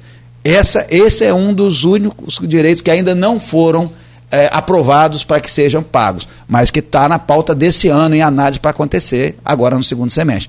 Então veja, uma coisa é cumprir os direitos. Aí vem mais um, que é o que? O piso. E o piso? Não enrola não, e o piso? Né? Quem está ouvindo, e principalmente os professores que se sentem assim nessa. Uma questão. pergunta para você. Pode você passar. lê os comentários lá depois? Lê, na, na... É porque você está falando aí. Você é professor, você sabe, cara. O, o, o, pode, pode, colocar os comentários. Não, não, estou falando é. lá nas suas lives. Ah, sim, ali, ali tem também muita coisa. Porque você está falando igual aos comentários lá. Não enrola não, secretário, solta é, o piso. É, isso aí. Não, porque o que, que acontece? É, e a gente lida muito bem com essa questão de rede social, até para deixar o recado, se alguém às vezes quer mandar a mensagem, é Marcelo M. Férias no Instagram, e a gente está lá para uhum. interagir. Dentro do nível de respeito mútuo, né? Porque às vezes as pessoas ficam meio irritadas e aí não dá para a gente manter diálogo quando as pessoas não estão com a, com a temperatura adequada. Mas Inclusive, eu tô sempre... falar sobre isso que foi um recado que você deu na Câmara quando você esteve lá recentemente, uhum. em relação a isso, né? A é, questão do respeito. Você me lembra, é, depois você me lembra aí a gente fala. É, então, a, qual é a grande questão que eu vejo nesse sentido? É que a gente está nesse processo de resgate, mas a gente também respeita, ainda ontem, também conversando com uma professora, se eu não me engano, Silvia é o nome dela, manda até um abraço para ela, a gente conversou e ela falou, Marcelo, eu estou há 20 anos, não estou há dois anos. Então, você traz a, a, a, esse resgate curto prazo, mas há um desgaste em termos de expectativa frustrada, né, muitas das vezes, e às vezes para além da realidade possível também, porque a gente, enquanto servidor público, isso vale para mim, que também sou servidor público, né, a gente tem limite na questão salarial. Então, às vezes, a expectativa que há né, é uma expectativa de recuperação de inflação e tal, mas isso não é uma questão desse poder público local. Né? Você tem a perda de salário, ela vem acontecendo. Agora, recentemente, o governo federal é, retomou a questão da, da, de conseguir fazer com que o salário mínimo possa ser reajustado com algum tipo de resgate, no mínimo da inflação, ou um pouco mais. Mas nós perdemos tudo isso. E quem não ganha o salário mínimo, então, cada vez está achatando mais o, a, a, a relação com os salários, ela tem sido sempre muito negativa. Então os profissionais ficam assim, poxa, mas eu já ganhei três salários mínimos, eu trabalhava 20 horas. Só que a gente não pode fazer essa comparação, isso vale para todos, né? Eu estou falando aqui como servidor público também. Agora, qual é a construção que a gente pode fazer disso? E é isso que a gente tem chamado a atenção. Se a gente melhora a qualidade da educação, a gente aumenta a quantidade de alunos, são estratégias que dão transparência. Se a gente chamar muito profissional agora, para poder receber. Vamos dizer assim, é do mesmo bolo, né, da mesma pizza. Você botar mais gente para comer, o salário vai ficar pequeno. Então, olha como é que é uma contradição. Um grande concurso público vai fazer o salário do professor atual aumentar ou diminuir? O que é que faz o salário aumentar? mais alunos. Como é que eu posso ter mais alunos? Chamando atenção, não é mais aluno para abarrotar escola de aluno, não tem referência nacional para isso. Um, um, primeiro ano você pode ter 20 alunos. Foram Se você tiver 15, está perdendo. Esse ano conseguiu já aumentar em 3 mil, foi isso o número de matrículas? Esse número tá, vai ficar até maior quando a gente fechá-lo. Só que está no limite, principalmente em creche. Só que está no limite da capacidade. Por isso que a gente está partindo com uma outra política, que é de expansão, com um modelo que não é a construção civil tradicional é um modelo de, de construção modular que a gente consegue em seis meses ampliar onde há terreno e onde há demanda. Então, assim, isso tudo está interligado, eu posso falar com muita segurança. São, são vários assuntos, né? Para quem está ouvindo, fazendo, nossa, isso é uma loucura, é muito assunto. Mas eu participo de cada um deles, porque a gente sabe que educação se faz, é também com comunicação, sabe, Nogueira? Porque isso que a gente está fazendo, as pessoas não têm muito acesso. Elas têm acesso, em geral, àquilo que é negativo. Poxa, o ônibus não passou. Ou virou um problema. Parece que a educação está em crise porque o ônibus não passou. Não, pode ter dado um problema com o ônibus. Né? Então a gente lida com muita tranquilidade e reforçando, a gente também trabalha com um modelo em que empoderamos o diretor. Quando um profissional está insatisfeito com alguma coisa na escola dele, ele deve comunicar ao diretor, que vai nos comunicar por ofício, para que a gente possa dar uma atenção. É uma manutenção, é uma reforma, é uma necessidade específica que há na escola, para também parar aquela história de denuncismo, porque muitas das vezes também acontece. Fica todo mundo denunciando e a secretaria mesmo não sabe. Ah, Aí vem, vem do legislativo, vem de é, tudo quanto é lugar. denuncia o vereador. Aí fala, vai, lá, vai no vereador achando que, que o vereador vai solucionar. E vai segurar, muitas vezes, né? E o que a gente faz, a gente, o que a gente faz, na verdade, é o seguinte: se chegar de forma oficial, isso a gente implantou em 2023. A gente responde em até 30 dias, dependendo da urgência. Tem coisa que a gente responde para o dia seguinte. Tá? A gente trabalha com um modelo de gestão hoje que trabalha com prioridade. Algo que é urgente, que põe a vida em ameaça, que ameaça a aula, ou que pode ser alguma coisa de queda de um prédio ou de um pedaço que possa colocar a vida em risco, a ação é imediata ou em até 24 horas para iniciar. Mas além disso, eu tenho prioridade alta que eu tenho até 15 dias para começar uma, uma intervenção. Outras eu tenho até 45 dias, porque na escola, tipicamente, as coisas não são urgentes. Elas se tornam urgentes pelo atraso. Tipo, uma coisa que hoje se pode esperar 60 dias, se eu não fizer nos 60 dias, daqui a 60 vai estar urgente. Então a gente está organizando a própria relação, porque muitas das vezes o diretor manda para a gente sempre dizendo é urgente, é urgente, é urgente e temos que saber melhor o que, que é uma coisa urgente do que é uma coisa que tem relatividade, tem urgência relativa, mas pode esperar um mês. Eu, Cláudio, a gente vai direto ou vai, vai direto, né? Marcelo, é, é, só que eu acabei me perdendo também. E não, o piso? Você olha a ciência e tecnologia. Não, o piso tá, o piso tá judicializado. Você falou o quê? Que não, olha só, eu disse que isso é complexo, isso é complexo. Campos não está pagando hoje o, o piso de 2023, ele está na referência de 2022. Aham, sim. Esse 2023 ele está judicializado, então o entendimento do município está é, tá esperando que isso seja de, definido. Aconteceu um fato aí, parece que o, o Estado foi pagar o piso e aí acabou os professores entrando em greve. Eu não estou acompanhando o detalhe, né? Eu vou estar com a secretária de. de Eles entraram em greve antes. Já saíram. Não, aí não, não aceitaram não só o piso atual, eles querem mais um. Certo. um, um é, aí é um, é um outro assunto. É. Mas, enfim. Tem uma série de outras é, nós, reivindicações. É, nós não estamos, enquanto Poder Público Municipal, pagando o piso novo. Tá? Nós estamos no piso de 2022 e não de 2023. E há entendimento controverso em relação à regra do piso, porque o grande problema é, tem esse piso, como é que vai ser o próximo? Porque a gente recebe de Fundeb, uma conta rápida, em torno de 5 mil reais por aluno. Então, se eu amplio o aluno, eu tenho mais Fundeb. Se eu reduzo o aluno, eu tenho menos Fundeb. E a gente tem um compromisso de destinar 100% do que a gente recebe de Fundeb para pessoal. A previsão é de 70%. Olha os percentuais aí. E nós temos o compromisso de chegar a 100% do Fundeb destinado a pessoal. Essa é a nossa lógica. Então, tá certo. É, a gente separou o segundo bloco para falar sobre ciência e tecnologia. A gente não conseguiu chegar até lá. Mas falar de pessoal é importante sim. É, Muitos nossos educadores estão nos acompanhando. É, e, e aí tem lá no grupo a, a Silvana Venâncio mandando, perguntando se hoje os profissionais de educação estão satisfeitos com a sua gestão. E você acabou já falando aqui né, de algumas coisas, sempre vai haver questionamento, mas pelo menos diálogo está tendo o tempo todo, né? Que você colocou aí, né? É, acho que agradar a todos não, nem tem essa expectativa. Eu acho que a gente está trabalhando política pública para múltiplas dimensões. Certamente, quando a gente sai, visita as escolas, a gente tem assim, muito de, de reconhecimento de que há um trabalho sério, mas quem está na gestão pública tem que estar tá preparado para crítica, né? Então toda crítica, sobretudo construtiva, que propõe, ela é sempre super bem-vinda. Mas a gente não está aqui só para agradar, não. A gente está aqui efetivamente para ajudar a transformar com a ajuda dos educadores. É, As decisões às vezes não são tão agradáveis. É, a gente também tem lá um comentário feito pelo Edmundo Siqueira perguntando Sim. É, a iniciativa em relação aliás, à história regional e o aplicativo que deverá ser desenvolvido para a iniciativa. Aliás, eu faço isso, desculpa, Rodrigo, te interromper. Não, eu, eu falo isso todo dia. Como é que um município vai ter turismo, vai ter cultura, se nós não conhecemos a nossa história? Na, não da sua época, mas nós chegamos aqui a estudar a história do Paraná, em alguns momentos. É um negócio meio cabuloso. Eu acho o Paraná maravilhoso. Para eles, principalmente. mas o é maravilhoso para nós é o nosso. A, a, história do Brasil é fantástica, mas a nossa história, a micro, e que é uma mega história, poxa, nós temos aqui patrimônios históricos, culturais lindos, fantásticos. O Edmundo tá nessa ideia também, teve com você lá, Sim. e a gente sempre cobra. Aliás, não é a primeira vez que eu falo isso com você. E, e, e nem com tantos outros que já passaram. Por que, que nós não temos a nossa história na grade curricular do município, de forma efetiva. Não só visitação a museus e essa coisa que são é, é, é, pontos importantes, mas, sobretudo, no conteúdo. É, bom, primeiro mandar um abraço para o Edmundo, ele esteve comigo sim recentemente, junto com a assessoria do Dr. Edson Batista, vereador, né, que está responsável justamente por essa parte de ciência e tecnologia no Poder Legislativo, na Câmara de Vereadores e pudemos ter uma boa discussão associando né, a dimensão da história, da cultura de campos e também da dimensão tecnológica.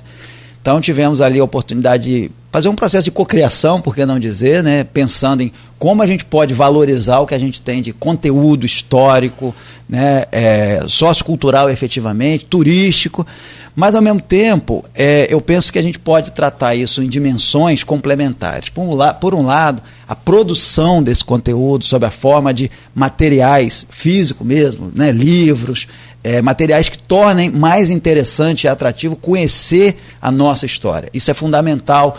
Estou pensando, inclusive, num projeto nesse sentido, que a gente possa estar tá valorizando aquilo que a gente tem da nossa história numa dimensão que é a dimensão física ou seja, produção de livros e tal. Isso é, é, é muito bem-vindo que a gente possa produzir e essa produção ela tem que partir daqui para aqui, ou seja, de alguma maneira ela tem que ter a participação de quem é da cidade, quem é, é historiador, quem conhece essa realidade. Não posso ter esse livro sendo escrito por pessoas de fora da cidade.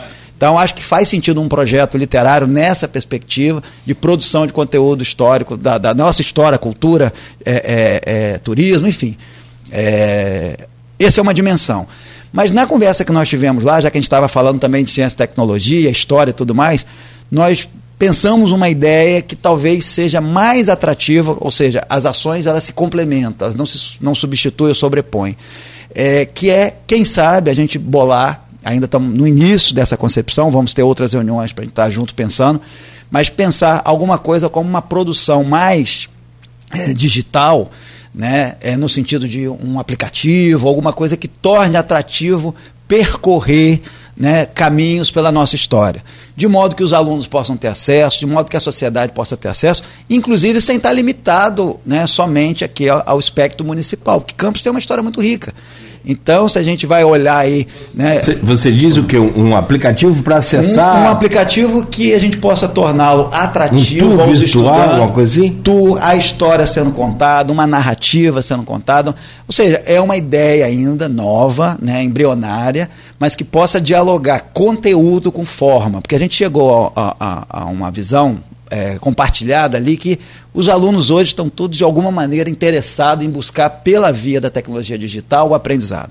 E eu não defendo a substituição do material físico em absoluto. A gente até fez um projeto, né, que é a biblioteca em casa, para os alunos terem os autores clássicos para estar estudando e os professores na escola é, acompanhando, direcionando esse tipo de leitura e aprendizagem. É necessária a leitura. Ninguém que não sabe ler ou tem habilidade com leitura consegue se dar bem no mundo digital. Isso é, é um pré-requisito. Então, não há que se falar em substituição. Mas, em particular, nessa proposta aí do, do que a gente está pensando juntos, é uma maneira da gente tornar isso mais atrativo e fazer chegar. Porque a leitura, você tem que fazer um convencimento da leitura. É mais um elemento para ler. Eu acho que deve existir, deixando claro.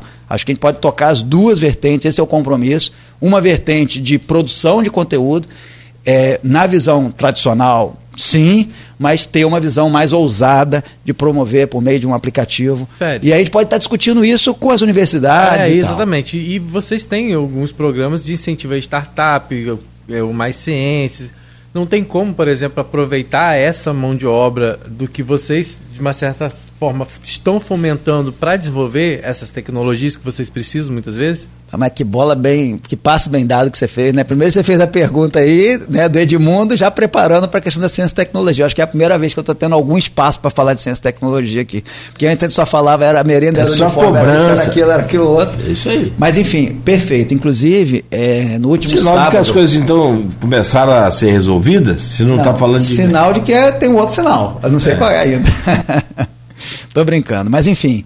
É, o que, que acontece? No sábado, como eu dizia, né, nós tivemos o fechamento né, da, do nosso programa Startup Campus, que é um programa da prefeitura que a gente financia né, é, por meio de bolsas. A gente financia projetos de startup numa parceria com a Tec Campus e os demais atores aí do ecossistema que nós temos. E, na verdade, Campos está avançando bastante nesse sentido. E aqui eu faço um destaque, Nogueira, que eu acho que é importante a gente lembrar esse programa, Startup Campus, não começou nessa gestão. Ele teve uma edição anterior. O que a gente fez foi adaptar, melhorar, aperfeiçoar a partir das próprias propostas dos atores que fazem o programa.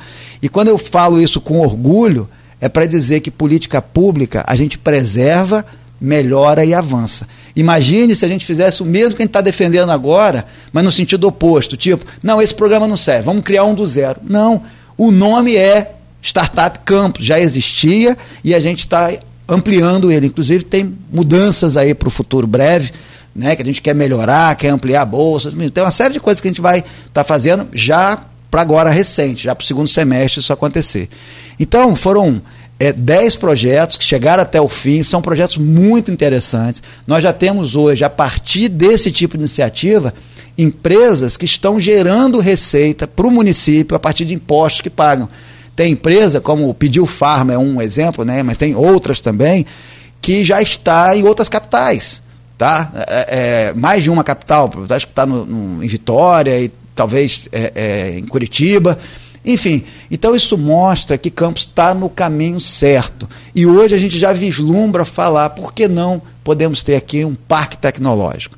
Nós não estamos começando, nós estamos num processo de ampliação do nosso ecossistema. Então, a ideia de ciência, tecnologia e inovação em Campos não é algo que está apenas começando. Temos a, a Tec Campus, temos o polo de inovação, que é o único do interior e todas essas áreas têm profissionais que já têm uma experiência de como fazer esse processo de amadurecimento.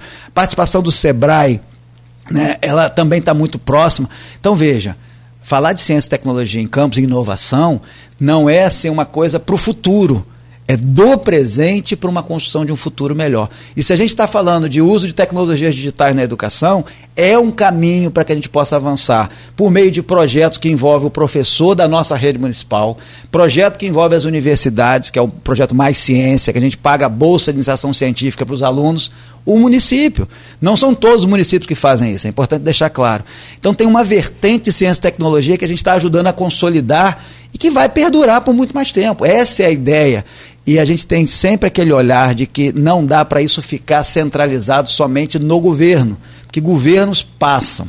A sociedade precisa assumir. Então, esse ecossistema de ciência, tecnologia e inovação, ele nos ajuda no sentido de estar tá sempre trazendo feedback, contribuindo, colaborando. Né? Mandar um, um abraço para o nosso amigo Nogueira, que eu sei que é seu amigo também, o Henrique da Hora, que é sempre um de, grande parceiro. Irmão, parceirão. É, foi meu aluno de, com muito orgulho. Hora, né? Foi seu aluno foi, e hoje é aluno é, é colega, professor, mas hoje é, é alguém que eu que sou aluno dele. É né? muito bom. Conhece muito, muito, e a gente troca muita Aliás, ele já comentou aqui, pediu para falar sobre o. Esse, pois é. O Rodrigo perguntou. Tá certo. Então, nesse sentido, nós estamos avançando Campos hoje já vislumbra né, avançar na direção de um parque tecnológico, trocando experiência em locais que, a partir de locais que já têm é, resultados positivos. Nós temos o porto crescendo, nós temos um, uma realidade hoje em termos de, de, de mercado que está diferente, né? Então é preciso a gente também se antecipar nesse sentido. Eles tiveram aí, mas foi para produção de energia solar, alguma mas coisa. Tem energia solar, tem, que, tem muita na verdade, coisa que está sendo avaliada. A hoje. cidade deles é uma cidade, é um Vale do Silício, considerado o Vale do Silício, como nos Estados Unidos né? Essa cidade natal deles, daquele grupo de oito, parece que teve em Campos, é, é justamente isso, esse pacto tecnológico. Mas eles vieram, acho que, para investimento na área de Não, energia. são vários acordos. Vários, são vários, vários é. fins, né? Mas veja, se Campos tá, começou, está persistindo, a gente está tendo mudança nessa perspectiva. Você tem mudança de governo e continua com aprimoramento. Eu estou chamando a atenção para isso enquanto política pública de Estado. Isso não é o comum. E eu posso afirmar para vocês, fazendo um paralelo, por que, que você tem em Sobral um nível de educação tão elevado? Porque você não tem solução de continuidade, não tem essa história, troca o governo começa de novo. Então, o que eu estou defendendo aqui, que esse governo está fazendo em relação à ciência e tecnologia, foi, honestamente, uma das pouquíssimas coisas que a gente encontrou pronto, a gente está ampliando e potencializando. A gente espera que isso aconteça também no município para outras políticas, no futuro, né? Se a gente pensar aí é, que política pública você não interrompe, você aperfeiçoa ela. Então não dá para pensar numa agenda de ciência, tecnologia e inovação que é o governo que puxa, que centraliza. O governo ajuda, o governo tem que estar presente com aporte financeiro, mas você tem que ter um ecossistema que se estabelece onde o governo é um dos players, né? é um dos participantes, mas não pode ser ele que centraliza, porque há gestões e gestões. Na primeira dificuldade que tiver, do ponto de vista orçamentário financeiro, separar tudo, então não dá. Então a gente quer ampliar a bolsa, mas a gente vislumbra que em algum momento você vai ter os parceiros é, empresariais também financiando. Simbolicamente tem que financiar, simbolicamente tem que se comprometer para que a gente possa estar tá tra trazendo problemas reais. E para responder a sua pergunta, você me disse, ah, Marcelo, e essa questão aí em relação à, à própria questão que eu falei do aplicativo e tal? No sábado, nessa agenda que eu estava, eu fiz essa provocação. Falei, olha, a educação é um território cheio de questões que precisam ser trabalhadas em termos de inovação. O exemplo que a gente começou essa entrevista falando aqui da, da experiência da Finlândia Edu com o EduTem, será que não tem espaço para a gente fazer o nosso, uma ferramenta nossa? E a gente não teve a oportunidade de falar aqui, mas e a educação inclusiva, que é mais sensorial, de que forma a gente pode tratar para que os alunos que precisam de um contato maior nesse modelo de aprendizagem? Então, isso é um espaço, é um oceano aí para a gente estar tá explorando. E isso é parte do que a gente quer estar ajudando também. Nós somos demandantes, enquanto Secretaria de Educação, porque a educação, é, eventuais projetos de inovação que tenham educação como alvo, não estarão limitados apenas ao âmbito municipal. Né? Além, claro, da criação de aplicativos e, e de tecnologias que temos tido aí no âmbito da ciência e tecnologia. Então você tem o professor da rede municipal participando junto com os alunos. Nosso projeto, já até convido vocês, né? Teremos mais uma vez a, ciência, a, a Semana da Ciência, que a gente sempre tem alinhada com a Semana Nacional de Ciência e Tecnologia. É, normalmente ali no, no, no espaço de São Benedito, poxa, nós tivemos a melhor que foi no ano passado historicamente. Por quê? Por conta dos laboratórios.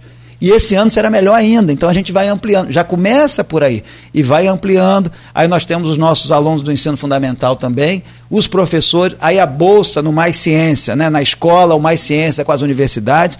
Esse trabalho integrado, chegamos no, no fomento também ao empreendedor. Então veja, não é rápido essas políticas são políticas de plantar, de várias mas frentes, de quem, né? é, e de quem está plantando uma árvore, não de quem está plantando apenas alface para colher daqui a 15 dias, um mês. Ó, já são nove horas, mas a gente tem que falar da Câmara rapidamente. É, a gente vai falar da Câmara. É, o Marcelo teve recentemente lá, inclusive dando explicações sobre o Fundeb. Ele está sempre demandado em relação a alguns assuntos lá. Às vezes, fez, às vezes alvo de algumas colocações que é, passam, às vezes né, deixam de ser e se tornam até meio que pessoais assim em relação ao, ao a questão de comportamento, colocando até em dúvida a sua postura, o seu caráter, né? E isso você também tem se posicionado, né? Muito, muito firmemente em relação a isso. Mas as demandas que aparecem é, na Câmara quase sempre estão relacionadas à questão do, profissionais é, é, remuneração salarial, algumas coisas pontuais em relação ao transporte universitário, que eu acho que é uma coisa que está sendo resolvida também.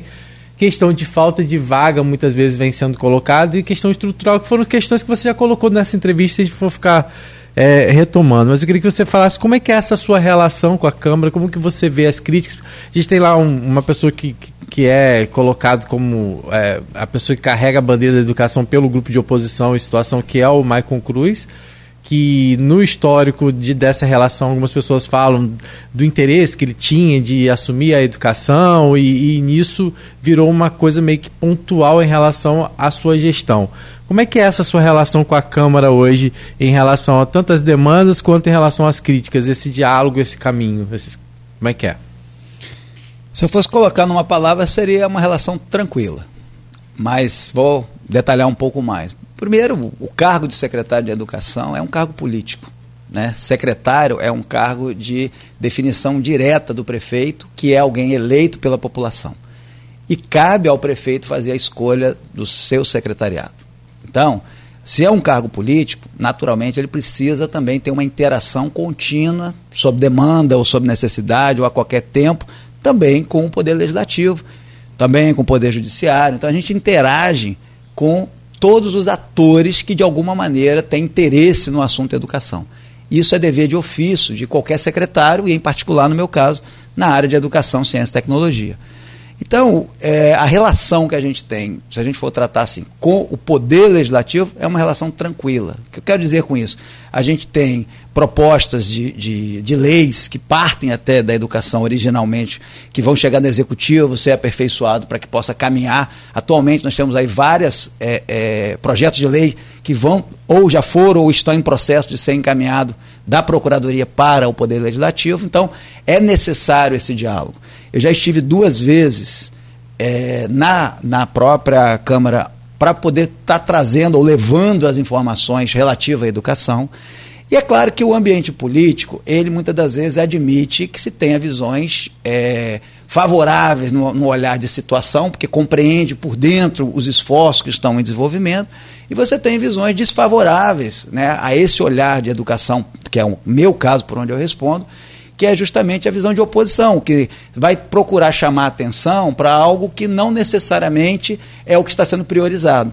Eu comecei essa entrevista dizendo: gestão pública é prioridade. Não dá para você fazer tudo a um só tempo.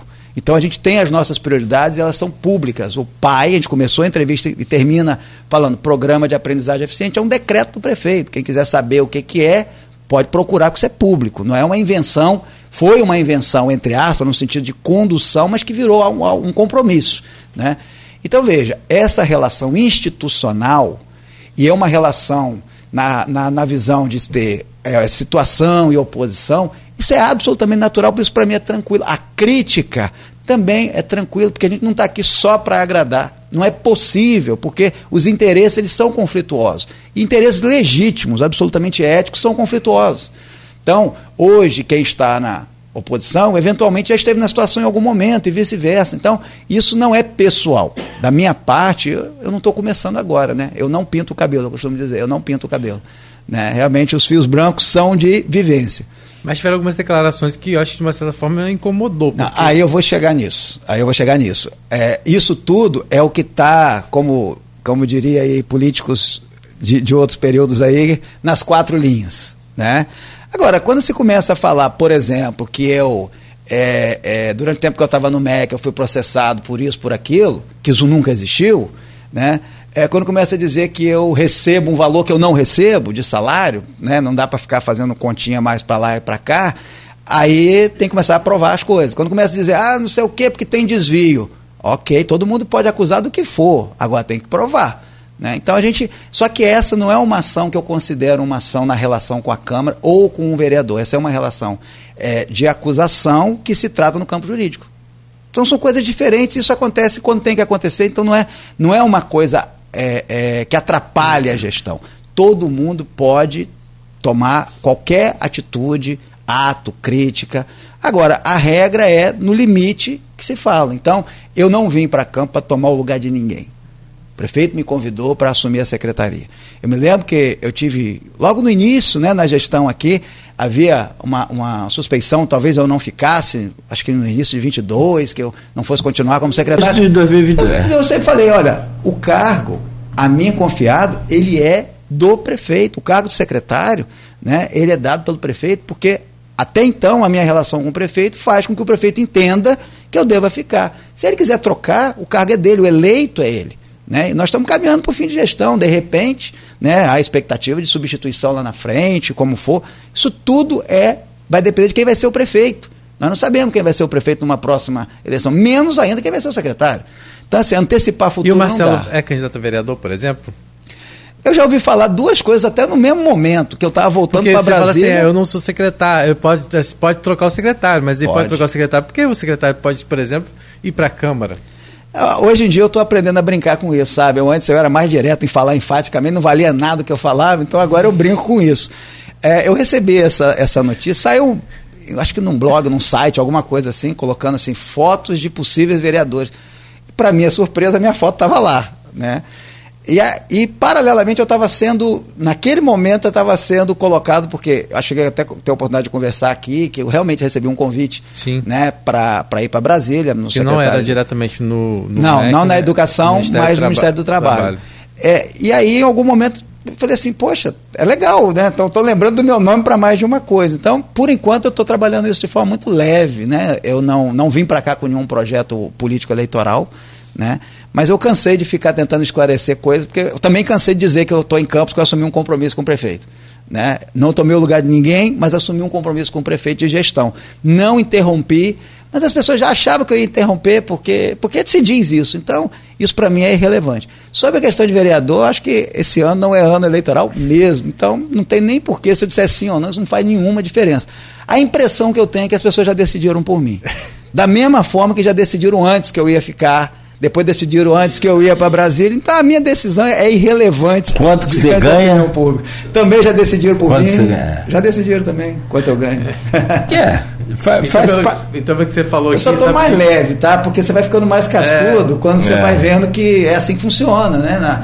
Eu falei, é um cargo político o cargo de secretário. Sim. Então mas não adianta rela... brigando com mas, isso. Mas essa relação de, né, de, de quando você se sentir de uma certa forma é, injustiçado é buscar a justiça. Sim.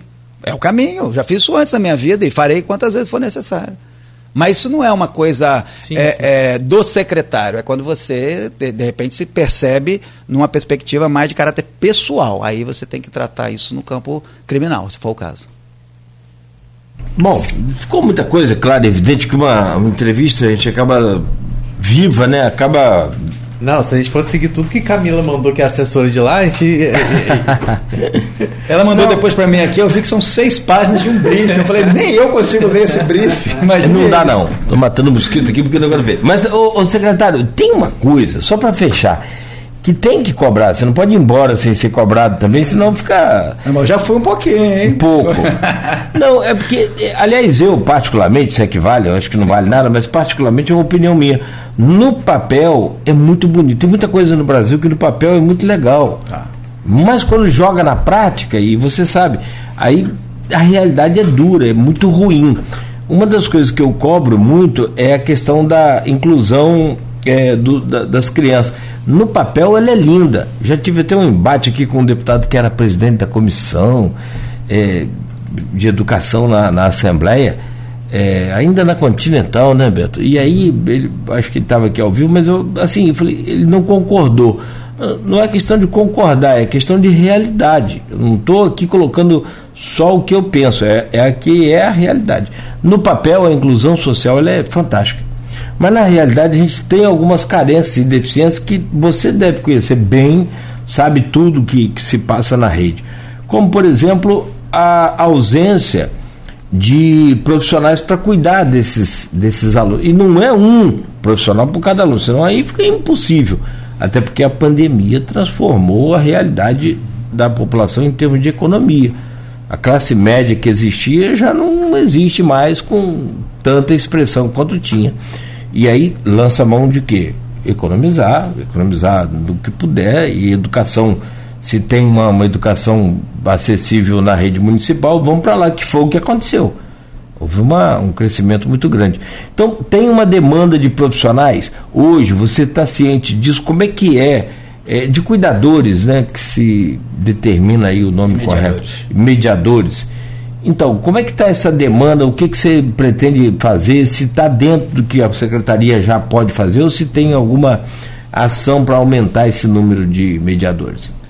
Vou aproveitar para fazer uma propagandazinha minha aqui, se você permitir. Bora. É, mais cedo eu, eu falei do meu Instagram, né, Marcelo M. Férez, mas é, agora eu vou chamar a atenção para um programa que a gente faz semanal, chamado Hora da Educação, que é um programa de entrevista que eu... Para mim não precisa, porque eu tenho que ver torce mesmo sem querer. É em casa, só, É, só- mulher só for em ela casa, assiste né? tudo, é. E Hora da Educação, quem quiser pode procurar no YouTube ou no portal né, do PAI, Programa de Aprendizagem Eficiente. Por acaso, por que eu estou chamando a atenção para isso? Porque hoje vai ao ar esse programa né, à noite, é, às, às 19 horas, que é justamente a entrevista que eu fiz com a nossa coordenadora é, de Educação Inclusiva e também diretora da nossa escola é, de aprendizagem eficiente. Oh, perdão, nossa de aprendizagem inclusiva. Então, a nossa, a nossa é, pauta nesse sentido, ela é feita com, com muita sensibilidade e com especialistas, tá? A, a Carol Carmo, que é a nossa coordenadora, ela, ela é uma pessoa que tem conhecimento muito profundo, né, do ponto de vista científico e me orienta muito, né? Então nos deu condição de propor uma escola inovadora, né? Uma escola de aprendizagem inclusiva é, é- não é uma cópia de algum outro lugar. A gente olhou outras realidades e nós temos hoje funcionando na cidade da criança com aproximadamente uns 70 alunos. Ela não tem nem um ano ainda essa unidade escolar. Ela é, é bastante nova e é bastante inovadora e, e tem uma parceria com a área de, de saúde também, com a Secretaria de Saúde. Paulo Irano, mandar um abraço para ele também, é um grande parceiro e todo o pessoal da saúde nos ajuda muito nesse sentido, para que a gente possa fazer e melhorar cada vez mais. Então, a gente vai estar falando hoje detalhes sobre como a agenda da educação inclusiva está sendo desenvolvida né, na, na nossa, na nossa rede municipal via o, esse programa Hora da Educação né, no YouTube. E aí o que, que acontece? A gente hoje é, tem algo que foi feito no ano passado como lei, a gente não tinha isso, que é a lei de contratação de mediadores e cuidadores. Fizemos mais um processo seletivo, estão sendo chamados esses profissionais. Só que, de novo, a gente teve que fazer uma mudança em relação ao processo do ano passado, porque a gente não consegue profissionais para todas as áreas do município. Veja que eu falei mais cedo sobre isso também, essa questão da, da- do incentivo de alguma maneira, enfim, para quem é, é, vai para o interior, vai para os distritos, que a gente não consegue, até pela questão do transporte público, também ter dificuldade nesse sentido. Então, qual é o caminho para isso? Primeiro, a gente tem hoje um processo que nos permite contratar esses profissionais.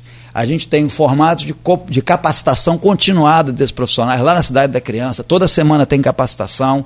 Né? A gente tem a própria escola né, de, de, de, de aprendizagem inclusiva. Então, os nossos alunos né, estão lidando com um processo de convivência permanente, deixando claro, não é só para aluno deficiente ou com neurodiversidade, é para todos os alunos em idade de alfabetização, ali de 3 a 8 anos. Então, não é para procurar a cidade da criança, é, é o aluno da nossa escola, então ele faz lá o encontro é, duas vezes por semana, normalmente, de maneira complementar. Ele já está matriculado na nossa rede municipal e ele tem um atendimento nessa unidade.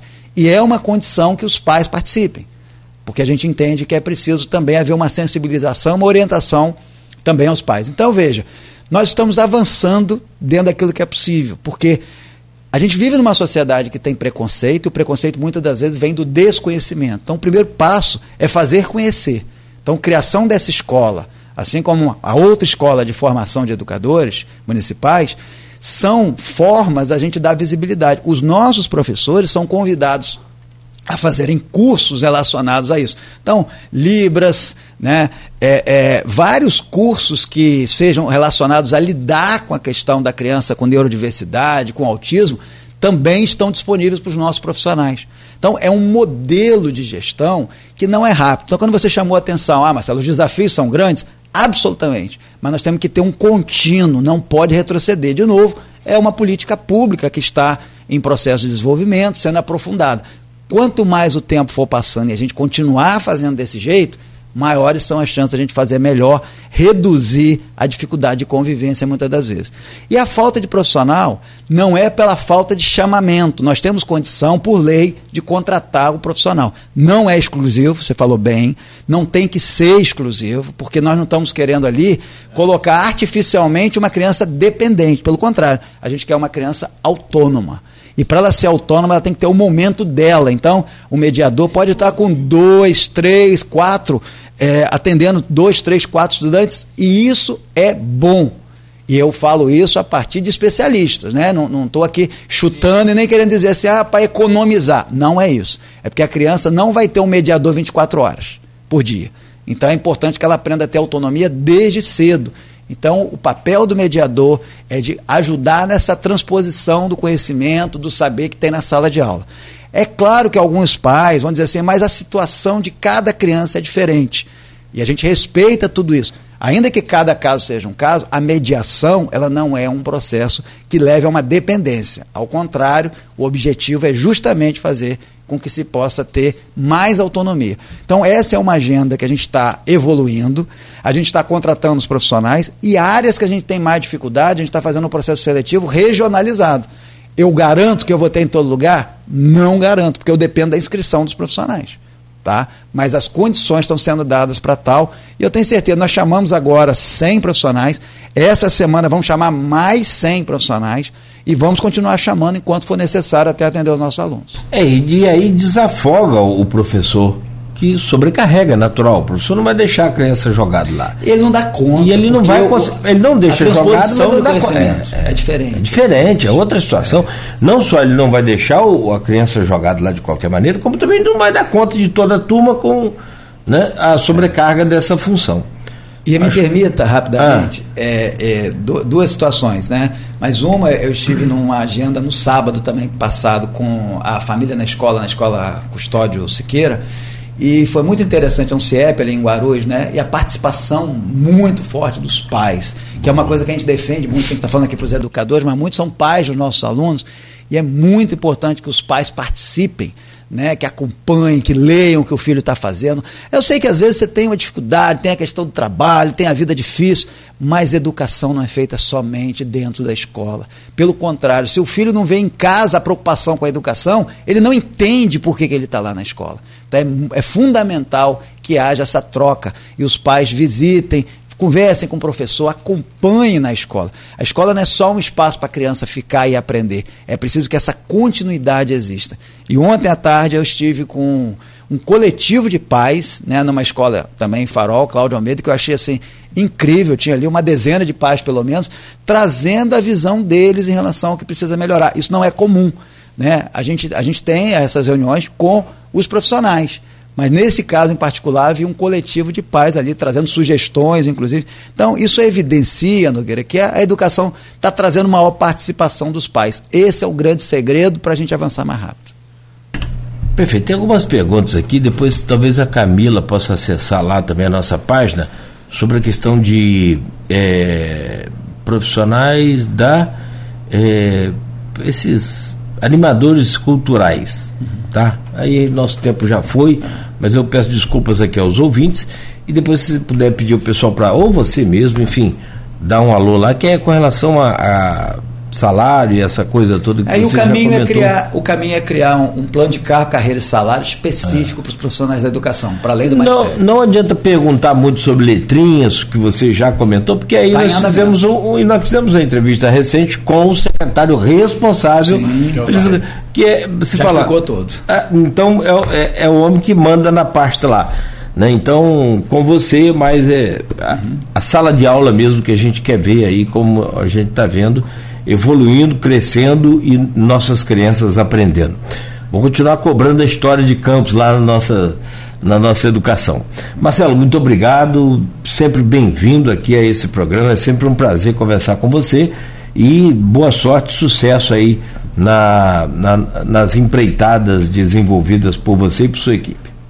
É, mais uma vez eu agradeço aí, quero dizer que é, chegar até aqui não foi fácil não. Né? Eu sou muito grato mesmo né, aos nossos profissionais da Secretaria de Educação, a quem eu mando um abraço. é, os subsecretários, né, porque é dureza. Né? E quanto mais perto de mim, mais duro é, porque a gente que trabalha, puxa, lidera, mas também cobra muito. É, também os nossos diretores, diretores adjuntos, né, nem tive a oportunidade de falar sobre essa questão da lei, mas uma nova lei de diretores nós vamos é, implantar agora, então isso é, isso é muito positivo, porque valoriza ainda mais né, diretores, diretores adjuntos de escolas e creches, que a gente lida mais diretamente com, com eles e são parceiros, porque nos cobram muito, é fato, mas também fazem uma parte que eles também são o fronte da secretaria, né? eles estão lá para interagir com os pais, com os alunos, então é um trabalho coletivo. Foi duro chegar até aqui, mas a gente já saiu da inércia, né? Que foi a inércia que nós tivemos no período da pandemia. E agora a gente vai precisar dar tempo ao tempo mesmo, continuar marchando firme, mas numa luta contínua de que a nossa educação possa continuar crescendo e que a gente avance daqui para diante, né? Não pode mais ter retrocesso. Eu entendo que em função da pandemia, ou no período da pandemia, nós voltamos a zero. E agora nós estamos saindo né, dessa situação e vamos continuar firmes, mas a educação de campos pode e pode muito mais. É isso. Agradeço aí pela oportunidade. Tá certo, mas teve, teve o, o, o reitor lá do Colégio Agrícola, mandando um abraço para você aqui, o Marcelo, também seu xará. Ah, meu xará, um grande abraço pro Marcelo também, parceirão. E tem uma integração para sair aí entre o ENF, prefeitura, com relação passa, lá ao curso, passa né? Passa por essa agenda sim, seguramente. Tá, Vamos soltar isso aí qualquer hora dessa. O, o, meu caro Rodrigo, bom dia, obrigado e até amanhã, se Deus permitir. Sim, amanhã estamos juntos. Agradecer mais uma vez o Marcelo, agradecer a todo mundo que ficou com a gente, né? E tamo aí. Amanhã tem edição da Folha, cedo nas bancas, então o dia vai ser longo. com essa animação aí, né? Vamos embora, porque é, o jornal sai amanhã impresso nas bancas aí bem cedo e para sair bem cedo, porque à noite a turma trabalhou a noite toda, né? Marcelo, um abraço mais uma vez, muito obrigado. E Rodrigo também, Beto, a você de casa que nos acompanha, você que nos acompanha pela internet, né? Continue ligado, continue aqui na Folha FM, a gente volta amanhã no oferecimento de Proteus, serviços de saúde e medicina ocupacional, qualidade certificada ISO 9001-2015, Unimed Campos, cuidar de você. Esse é o plano. Laboratório Plínio Bacelar e Vacina Plínio Bacelar.